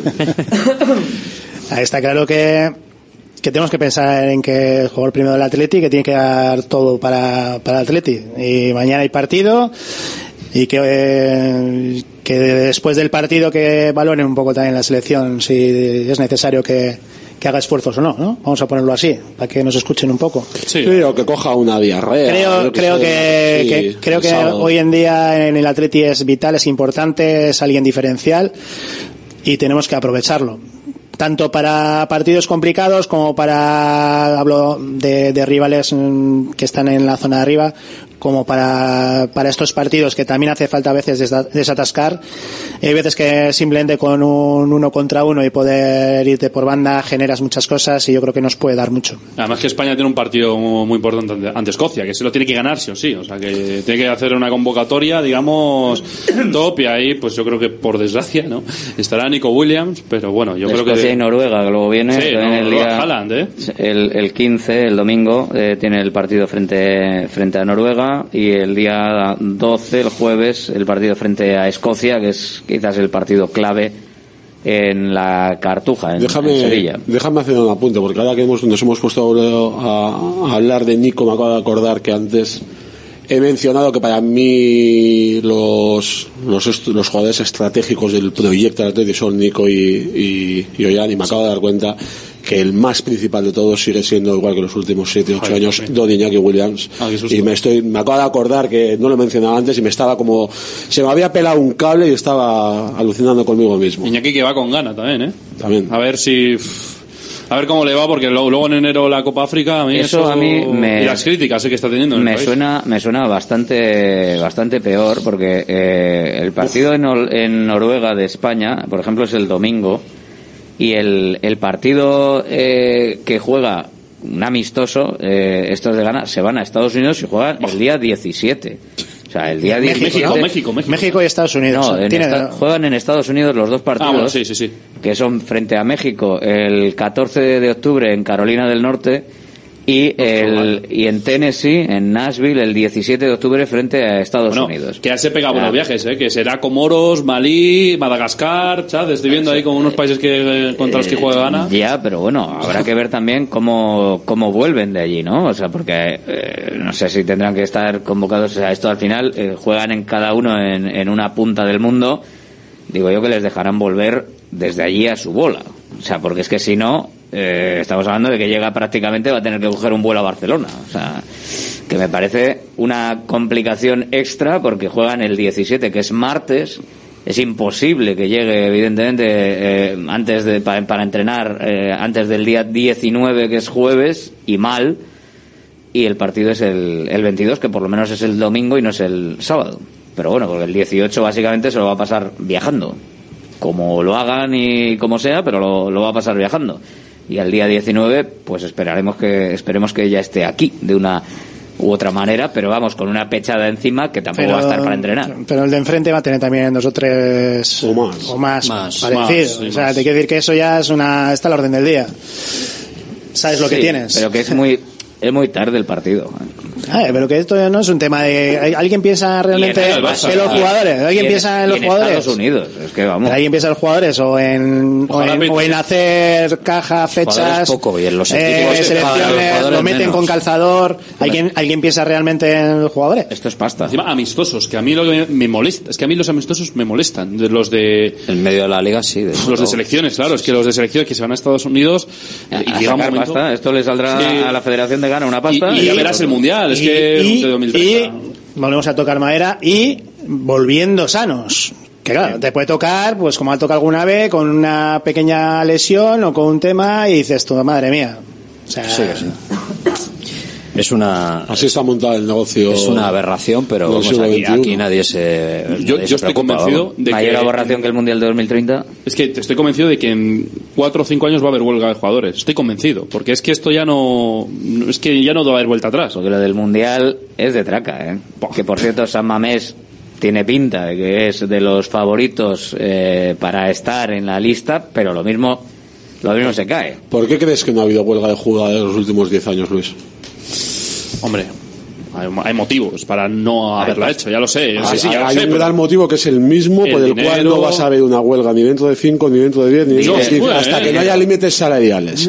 Y no pero- importe si juegan o no juegan 80 partidos con sus selecciones y su, su economía siga siendo la misma, mientras cuanto más jueguen, más viajes hagan, más selecciones haya, más torneitos haya, ¿no? eh? Más y ganas. ellos más ganen, Sí, ellos más. no van a hacer Pero ¿tú ninguna crees huelga. que los jugadores dentro de 10 años van a ganar más? No lo sé. menos no. Pero no van a Menos. ganar, pero no van a ganar menos por jugando los mismos partidos, que es a lo que voy. Que No, no, pero, que sí, pero que el tema es que ganen más. Si ven que no ganan más, incluso... Yo creo que les importa un callejo. A día de hoy les importa un callejo. Que lo que les interesa son sus contratos y sus beneficios por estar en sus selecciones y que O sea, realmente. Y también todos los torneos van a más partidos. O sea, el Mundial va a más partidos, la o sea, va a más partidos. A lo que yo voy es que yo creo que tema, a ellos no les preocupa el, el hecho de decir, no, pues si juego 10 partidos más tengo más riesgo Pero- de lesionarme. Eso a ellos les Pero no me refiero no me refiero al contrato de sus clubes, me refiero a una huelga en el sentido de la FIFA, la UEFA, el, el Mundial, la Eurocopa, que tenemos Pero que jugar ellos 80.000 no, partidos. ya, pero no lo hacen es porque ellos bro- saben que el broma. 30% de sus ingresos viene derivado de ahí, de ese negocio de la FIFA. Pero el gran Entonces lo contrato lo saben. hacen con el club, lo hacen con el Madrid, lo hacen con el City, no lo hacen con la selección Pero tú- nigeriana de fútbol. Tú cuenta, ¿eh? dinero, si ya simplemente con el mundial, fíjate el mundial que se ha montado jugando, que yo soy las, las selecciones de Sudamérica y no sé cómo lo pi- piensan hacer, pero soy el resto de selecciones de Sudamérica, levanto la mano y digo, pero qué broma es esta. O sea, que va a haber tres clasificadas ya de antemano, eh, Uruguay, Paraguay y Argentina, porque juegan sus primeros partidos, van a jugar allí en esos países. Luego te tienes que volver aquí a jugar, vete tú a saber si en España, Portugal o Marruecos. Pero eso será Eh, un Pero ¿por qué partido, hacen? ¿no? Volvemos a lo mismo. ¿Por qué han hecho eso? Por Arabia Saudí. Para ¿eh? quedar Para bien. quitarse continentes, es decir, ya hemos estado en América del Sur, ya hemos estado en no sé dónde, 2034 va a ser en Asia. 2034 Asia. volvemos a Asia, Asia, a Arabia. Saudí. Claro, está es todo que- pensado. Mismo que Qatar. Es que si qué pusiesen, vergüenza. nada- si pusiesen el Es mundial solo en Europa o solo en Sudamérica o solo en África, que ir luego a- hasta el al otro. 2042 no podrían Rotar. irse a Arabia Saudí. Con lo cual dicen, nos y quitamos tres otro, continentes y, claro, de un plumazo. y ya hay otra gente y otra, eh, y hay otra gente en FIFA y ya no les toca el, la mordidita ¿eh? la mordidita ya no les toca es que es una Aquí, pasada es una pasada pero es que el- ya lo están haciendo está lo están haciendo y lo siento mucho Metal. luego nos rompemos las vestiduras por el beso de Rubiales a Jenny Hermoso y todo lo que ha hecho económicamente Rubiales todo lo que ha hecho. Rubiales económicamente lo hemos dejado pasar y ahora todo lo que está haciendo la FIFA económicamente lo dejamos pasar. Hasta que Infantino o alguien le dé un pico a alguien. A ver si se lo da ya pronto para que le, eh, podamos la- también limpiar. eh, porque es que, no sé, a mí me parece un escándalo. O sea, es que, es que evidente, es evidente que estás haciéndolo para beneficiar a dictaduras en contra de todos los derechos humanos por la pasta. Pero es que te diré una cosa. Es y que para hacerlo en tiempo y forma que te toque a ti algo del tema. Es increíble. Es que hablamos mucho del sport washing, pero es que yo creo que esto ya va a coger otro grado. Que es que ya no sea solo que usen eh, un evento o algo así para, oye, o un club, por ejemplo, como el Newcastle, que ayer ganó 4-1 al PSG con un ambientazo tal, pero luego te acuerdas de que es de Arabia Saudí, sino que ya llega al punto de que el deporte, eh, donde van a, los que van a mandar, no son los de sport, no son, no es que hagan sport washing, es que directamente va a mandar Arabia Saudí, va a mandar Qatar, van a mandar estos países, es que van a mandar, y eso, eso para mí es lo preocupante. El deporte cada vez es menos deporte, cada vez es más show. Y los primeros que entendieron esto hace 40 años fueron los aficionados al deporte en Estados Unidos. Y ya en Estados Unidos el deporte no es deporte, pero lo- los aficionados que pagan por Bueno, eso, es show, por pero es consumir eso, un- es un es un entretenimiento, un, show, sí. como si se van a ver un concierto de Britney Spears o lo que sea. Y lo tienen asumido. Nosotros, en nuestro corazoncito, nuestra forma de entender el deporte en Europa y más concretamente aquí en Bilbao, Ah, pues, seguimos pensando en que el deporte es deporte. Y esto sí. ya cada vez, insisto, es menos deporte, es más show, es más business. No, y es más intercambio de dinero. Es que un, es eso. un entretenimiento y Pero cada uno lo consumirá de la forma hay que un, quiera. hay un punto vamos, en el, deporte ya... hay un punto cuando hablas del tema de huelga, el tema de los jugadores, hay un punto, lógicamente van a querer defender sus, sus capacidades económicas, pero cuando van a jugar con gana, van a jugar mundiales, va a jugar Eurocopas Taiman y, o, o ciertos como la- las, las grandes ligas, es un tema también de prestigio, mucho de ellos, ¿eh? Ya, y al final, eh, que también conlleva dinero, sí, pero ya te digo yo que Messi el día que ganó el Mundial hubiera puesto, me cago en la mitad de su fortuna No, no, por, no, por esa... más de la mitad. ¿Me entiendes? Entonces te quiero decir que, que los jugadores tienen ese punto de, de ganar el dinero que corresponda o del máximo que yo pueda, pero que luego también tienen esos puntos de yo voy a jugar a la Eurocopa, voy a jugar al Mundial o la Champions o juego la Copa. Muchos Pero, pero es, es que hay un problema También con da eso, ¿eh? prestigio, ¿eh? Pero es que sin jugadores no hay fútbol. Entonces, si son los que tienen cogidos al negocio yo por digo la que parte no, de abajo, yo digo que no solamente el futbolista piensa en el dinero, es lo que quería decir. Ya, pero que son muy caprichosos, a eso voy. Gracias, señores. Ah, Hasta luego. Mañana más. Oye, esta noche, Racing de Ferrol a Moredieta. Que lo sepáis, ¿eh? Sí, bueno, el otro día ya hice unos cambios. eh, la verdad que, bueno, el otro día quise dar, bueno, había jugadores que, que eran su primer partido titular y, bueno, quise dárselo en casa porque, porque creo que en casa nos sentíamos más seguros y para los jugadores que, que iban a debutar como titular eh, esta temporada, pues, pues preferí dárselo en casa, ¿no? Y, bueno, creo que, que como he dicho, tengo confianza en todos. En una semana de tres partidos, eh, se lo dije a ellos, van a tener minutos todos y así va a ser, ¿no? Al final, eh, eh, hay jugadores que están cansados, que llevan mucho trote, hay jugadores que, que merecen jugar también titular y que están haciendo un gran trabajo durante la semana para jugar y esto es cosa de todos, ¿no? No, no es cosa ni de 12 ni de 13, sino de 23 y bueno, y ahí vamos, con toda la confianza del mundo, con todo el trabajo eh, que tenemos que realizar para ganar y pensando en, hacer un buen trabajo, en ser un bloque y de que por fin pues podamos mantener la portería cero fuera de casa. Aritz Mújica, Racing de Ferrol, Sociedad Deportiva Morevieta, el técnico de los Hornocharras. Vamos a ver qué tal se le da hoy a nuestro equipo en segunda división. Volvemos a lo nuestro, nuestras comidas y cenas de siempre, en los restaurantes que son importantes y esenciales en nuestro día a día. De Santa Rosalía, el restaurante de Bilbao especializado en guayú y toda la variedad de platos y combinaciones que quieres volver a sentir. Con el acompañamiento de nuestros vinos de la bodega Garmendia. De Santa Rosalía, calle Diputación 8, 946792897. Ya nos conocéis. Somos Irache y Asier de Visibao. Ante el aumento de accidentes en el hogar, Visibao lanza una nueva línea de reformas integrales. Si quieres comodidad y seguridad en tu baño, llámanos. Modificamos tu vieja bañera por un plato de ducha y mampara de gran seguridad. 900 26 41 81. Presupuesto sin compromiso, financiación total hasta 48 cómodas cuotas sin ningún tipo de interés ni de recargos. 900 26 41 81. Visibao, dando vida a tus reformas. Centro UNEVI, centro de fisioterapia avanzada con técnicas ecoguiadas en tendones y nervios, osteopatía, podología, nutrición y entrenamiento personalizado, con actividades complementarias como yoga, gimnasia de mantenimiento o pilates. Centro UNEVI, en Grupo Loizaga 3, Baracaldo, teléfono 944997205, WhatsApp 609451668, también en centrounevi.es.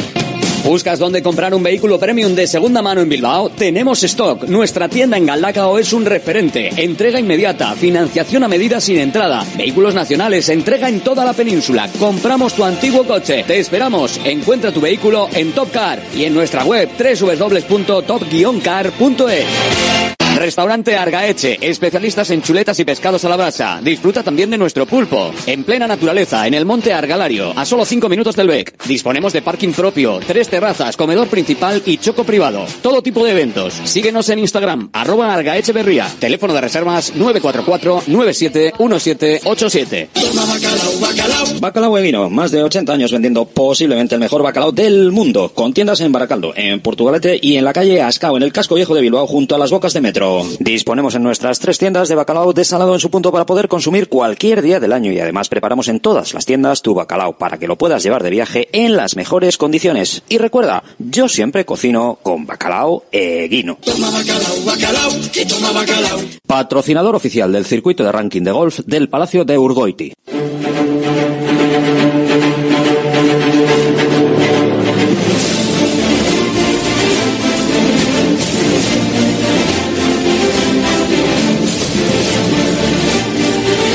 Llamada a la porra con esta sintonía. Sí, señor, en estos últimos minutos de programa vamos avanzando en la semana. ¿Cómo van las opiniones al respecto?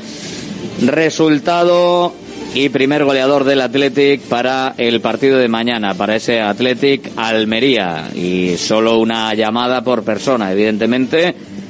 Y a partir de ahí, a por un lotazo de bacalao de guino con sus lomos de bacalao, con su aceite, con tu- su pimiento choricero. Hola, buenas. Ah, Alberto, Arración. ¿Quién eres? Nacho de Echevarri. Nacho, desde Echevarri. Resultado, Nacho. 3-1 y mete el primero Bruceta. 13-1, el primero Guruceta. Apuntado queda. Gracias, Nacho. Así, Alberto, agur. Desde Echevarri, a ver dónde nos vamos ahora. Hola. Hola, buenas. ¿Quién eres? Soy Quique de Bilbao. Quique desde Bilbao. Venga, Quique desde Bilbao. Dime el resultado. Pues 4-1 y primer gol de Sánchez. 4-1 y Sancet el primero. Gracias, Quique desde Bilbao. Hola. Hola, ¿Quién muy buenas. Javi de Uribarri. Javi desde Uribarri. Javi, un lotazo de bacalao de vino en juego. Si aciertas el Pues- resultado, ¿cuál? Venga, 0-0. 0-0. Venga, sin goleadores. Perfecto, gracias, vosotros. Hay que jugársela también, claro que sí, para ir a por el bacalao. Por ahora creo que no hay ningún 0-0. Hola. David de Porto. David desde Portu. Resultado, David. 4-0. 4-0 y el primero de, perdona, Nico. Nico. Eso es. Venga, perfecto. Gracias. 4-0, gol de Nico. De quedar registrado ahí en antena para que todos los demás lo sepáis también. Hola, buenas. Hola, buenas. ¿Quién eres? José de Baracaldo. José desde Baracaldo. Resultado, José. 3-1. 3-1 y el primero de De Iñaki. Iñaki. Apuntado queda. Gracias, José. Desde Baracaldo. Agur, hola. Opa, ¿Quién eres? Igor de Basaure. Igor desde Basauri. ¿Resultado, Igor? 5-1. Hola, venga. A 5-1. tomar por saco. Eh, la manita, ¿quién la empieza? Iñaki, ¿qué más es? Iñaki, venga, ahí está, que marque otra vez. Gracias, Igor. Agur. Bueno, 5-1 no está mal, ¿eh? Una manita ahí en toda regla. Hola. Ah, Alberto, buenas. ¿Quién eres? Eh, Robert de Trapa. A ver que te apunto por aquí. Robert Trapa. Resultado, Robert. Venga, 2-1, el primero de Iñaki. 2-1 Iñaki. Apuntado queda. Gracias, Robert, desde Trápaga. Hola. Hola, buenas. Dime, ¿quién eres? Sí, soy Felipe de Bilbao. Felipe, Felipe desde Bilbao. Venga, apuntado queda. Felipe de Bilbao, resultado. Venga, 2-0, gol de Nico. 2-0, gol de Nico Williams. Gracias, Felipe. Agur, desde Bilbao, con un lote de bacalao de guino en juego. Hola, ¿quién eres? Urco de Portela. Urco de Repélega. Sí, O Urco, ¿cuántos años tienes? ¿Cuántos años tienes, Urco? ¿Eh? siete. Siete, vale. Venga, Urco, resultado. Cero, dos cero. Sí. ¿Y el primero de quién? Nico. Nico, venga, 2-0 y gol de Nico el primero. Perfecto, gracias Urco. Agur. Agur, Urco de Repélega, qué maravilla ahí con siete, con siete añitos. Hola, buenas. Apa, Reza León. ¿Quién eres? Carlos, de Bulueta. Carlos desde Bolueta. Resultado, Carlos. 3-2. 3-2, primero de Sancet. Sancet. Apuntado queda. Gracias, Carlos. Venga, Agur. Agur. Vamos que vamos avanzando, nos quedan unos minutitos todavía. Hola. Buenas tardes. Buenas tardes. ¿Quién eres? Enrique de Basauri. Enrique desde Basauri. Apuntado. Enrique, resultado. 3-1. 3-1. Venga, ¿quién marca el primero del Athletic? Eh. Muniain. Venga, pues ahí estamos.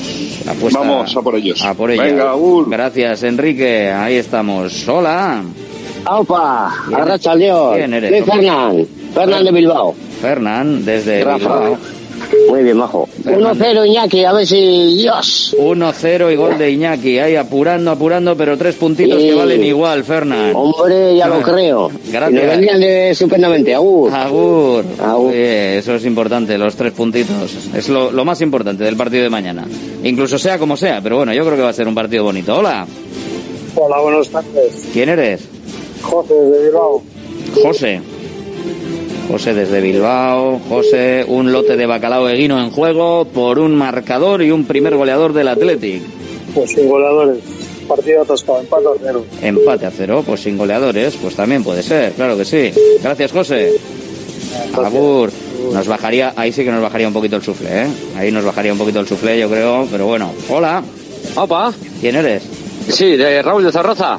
Raúl desde Zorroza. ¿Resultado? 4-1. Sí, ¿el primero de quién?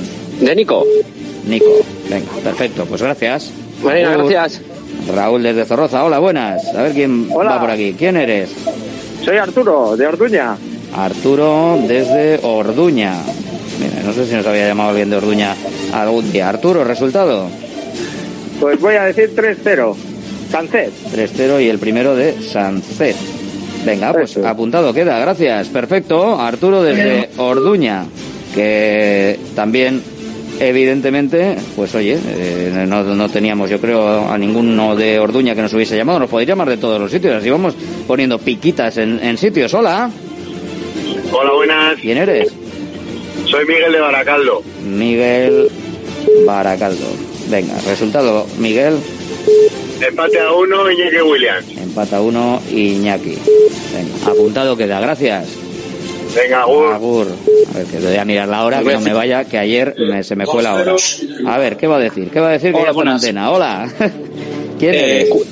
Diego, desde Bilbao. Diego, desde Bilbao. Diego, rime el resultado. 4-0 y Iñaki Williams. 4-0 y el primero de Iñaki Williams. Perfecto, gracias Diego. Agur. Agur.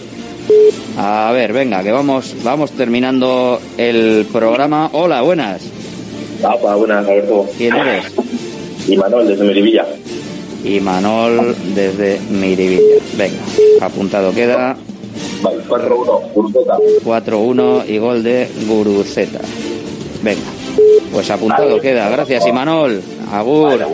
Sigue sonando el teléfono, pero lo vamos a dejar aquí para dejar un huequito para mañana y para que podáis también tener mañana otro huequito para poder llamar y para poder tener vuestro espacio. Todos los que estáis llamando ahora, pues ya sabéis, eh, aguantadla para mañana, que mañana volvemos a abrir la porra de bacalao eguino, un lote de bacalao eguino en juego con eh, su bacalao, su aceite y su pimientito choricero por si te gusta hacerlo a, a la vizcaína. Llevamos 40 llamadas esta semana, 40 resultados diferentes, 40 personas diferentes. Mañana abrimos otro ratito para que todos los que no hayáis, bueno, todos igual no entráis, pero los que no hayáis podido entrar, que lo podáis hacer. ¿Vale? Mañana estamos. Llegamos a las eh, 3 de la tarde, ahora cuídate con Yanela Clavo, mañana nosotros volvemos, si la garganta nos deja, al programa y al partido. Mañana tenemos jornadita completa, ¿eh? Venga, no os lo perdáis, ¿eh? estaros con, con nosotros mañana. Una y cinco programa, nueve de la noche partido en la Catedral en San Mamés. Hasta mañana, Bur.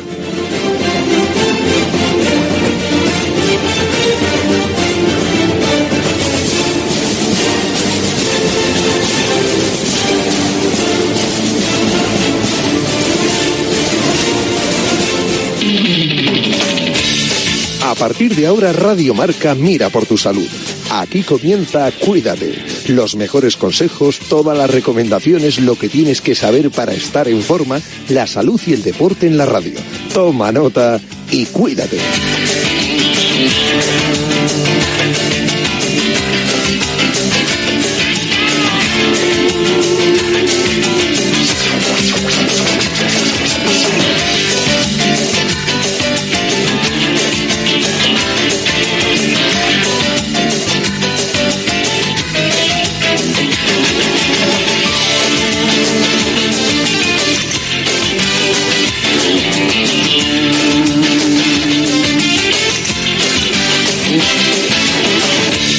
Yanela Clavo.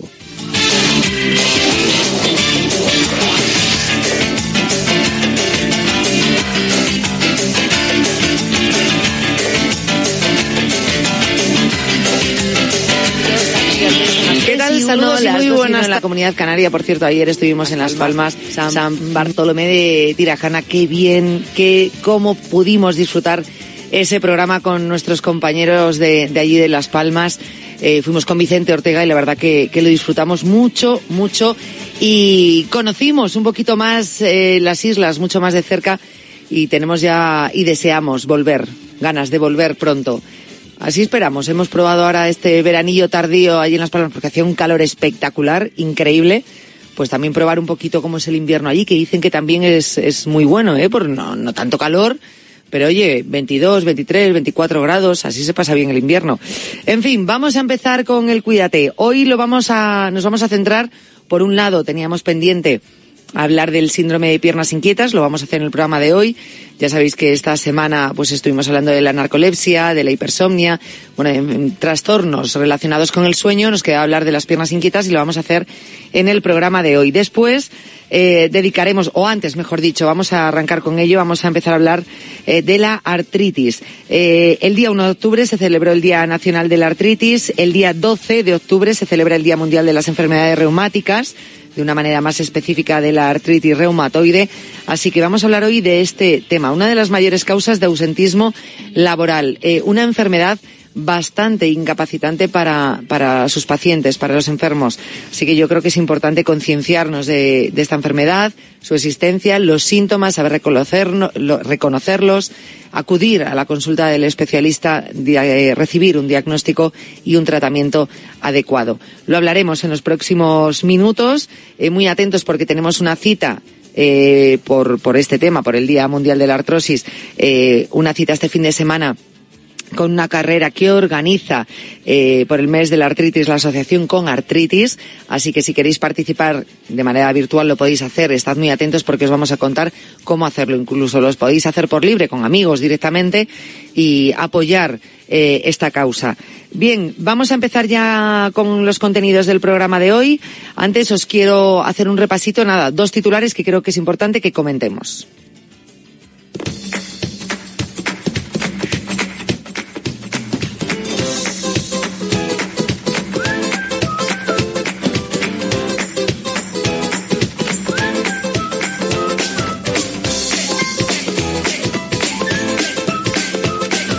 En materia de salud, la actualidad. Sanidad ordena la retirada de varios lotes de un test de COVID por un problema de sellado.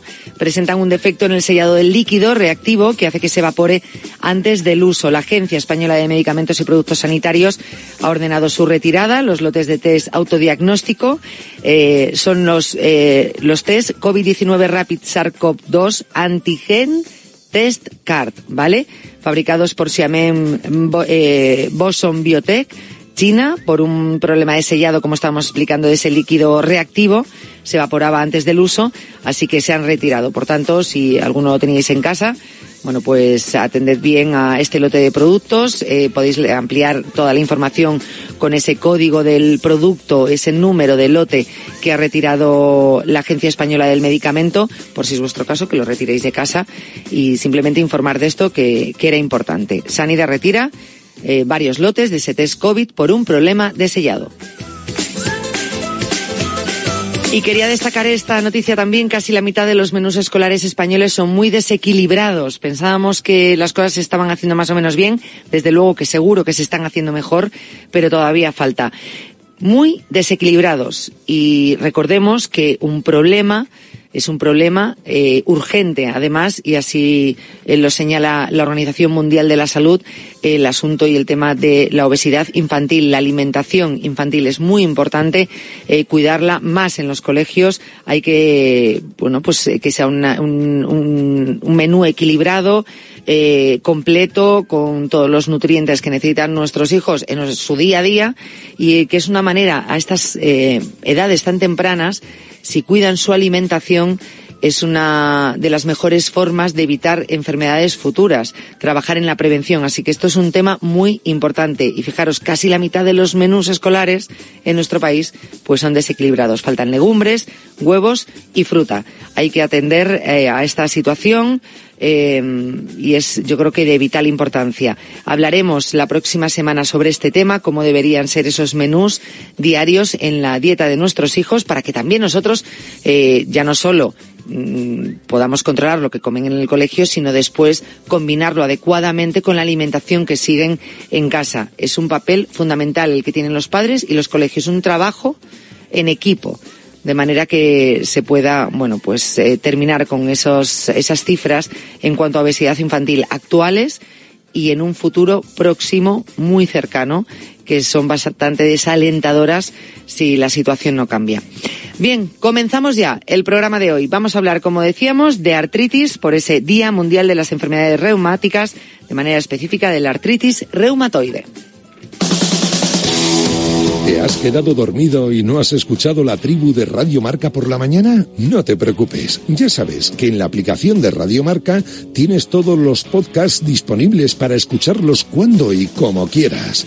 Tú decides cuándo quieres escuchar la radio del deporte.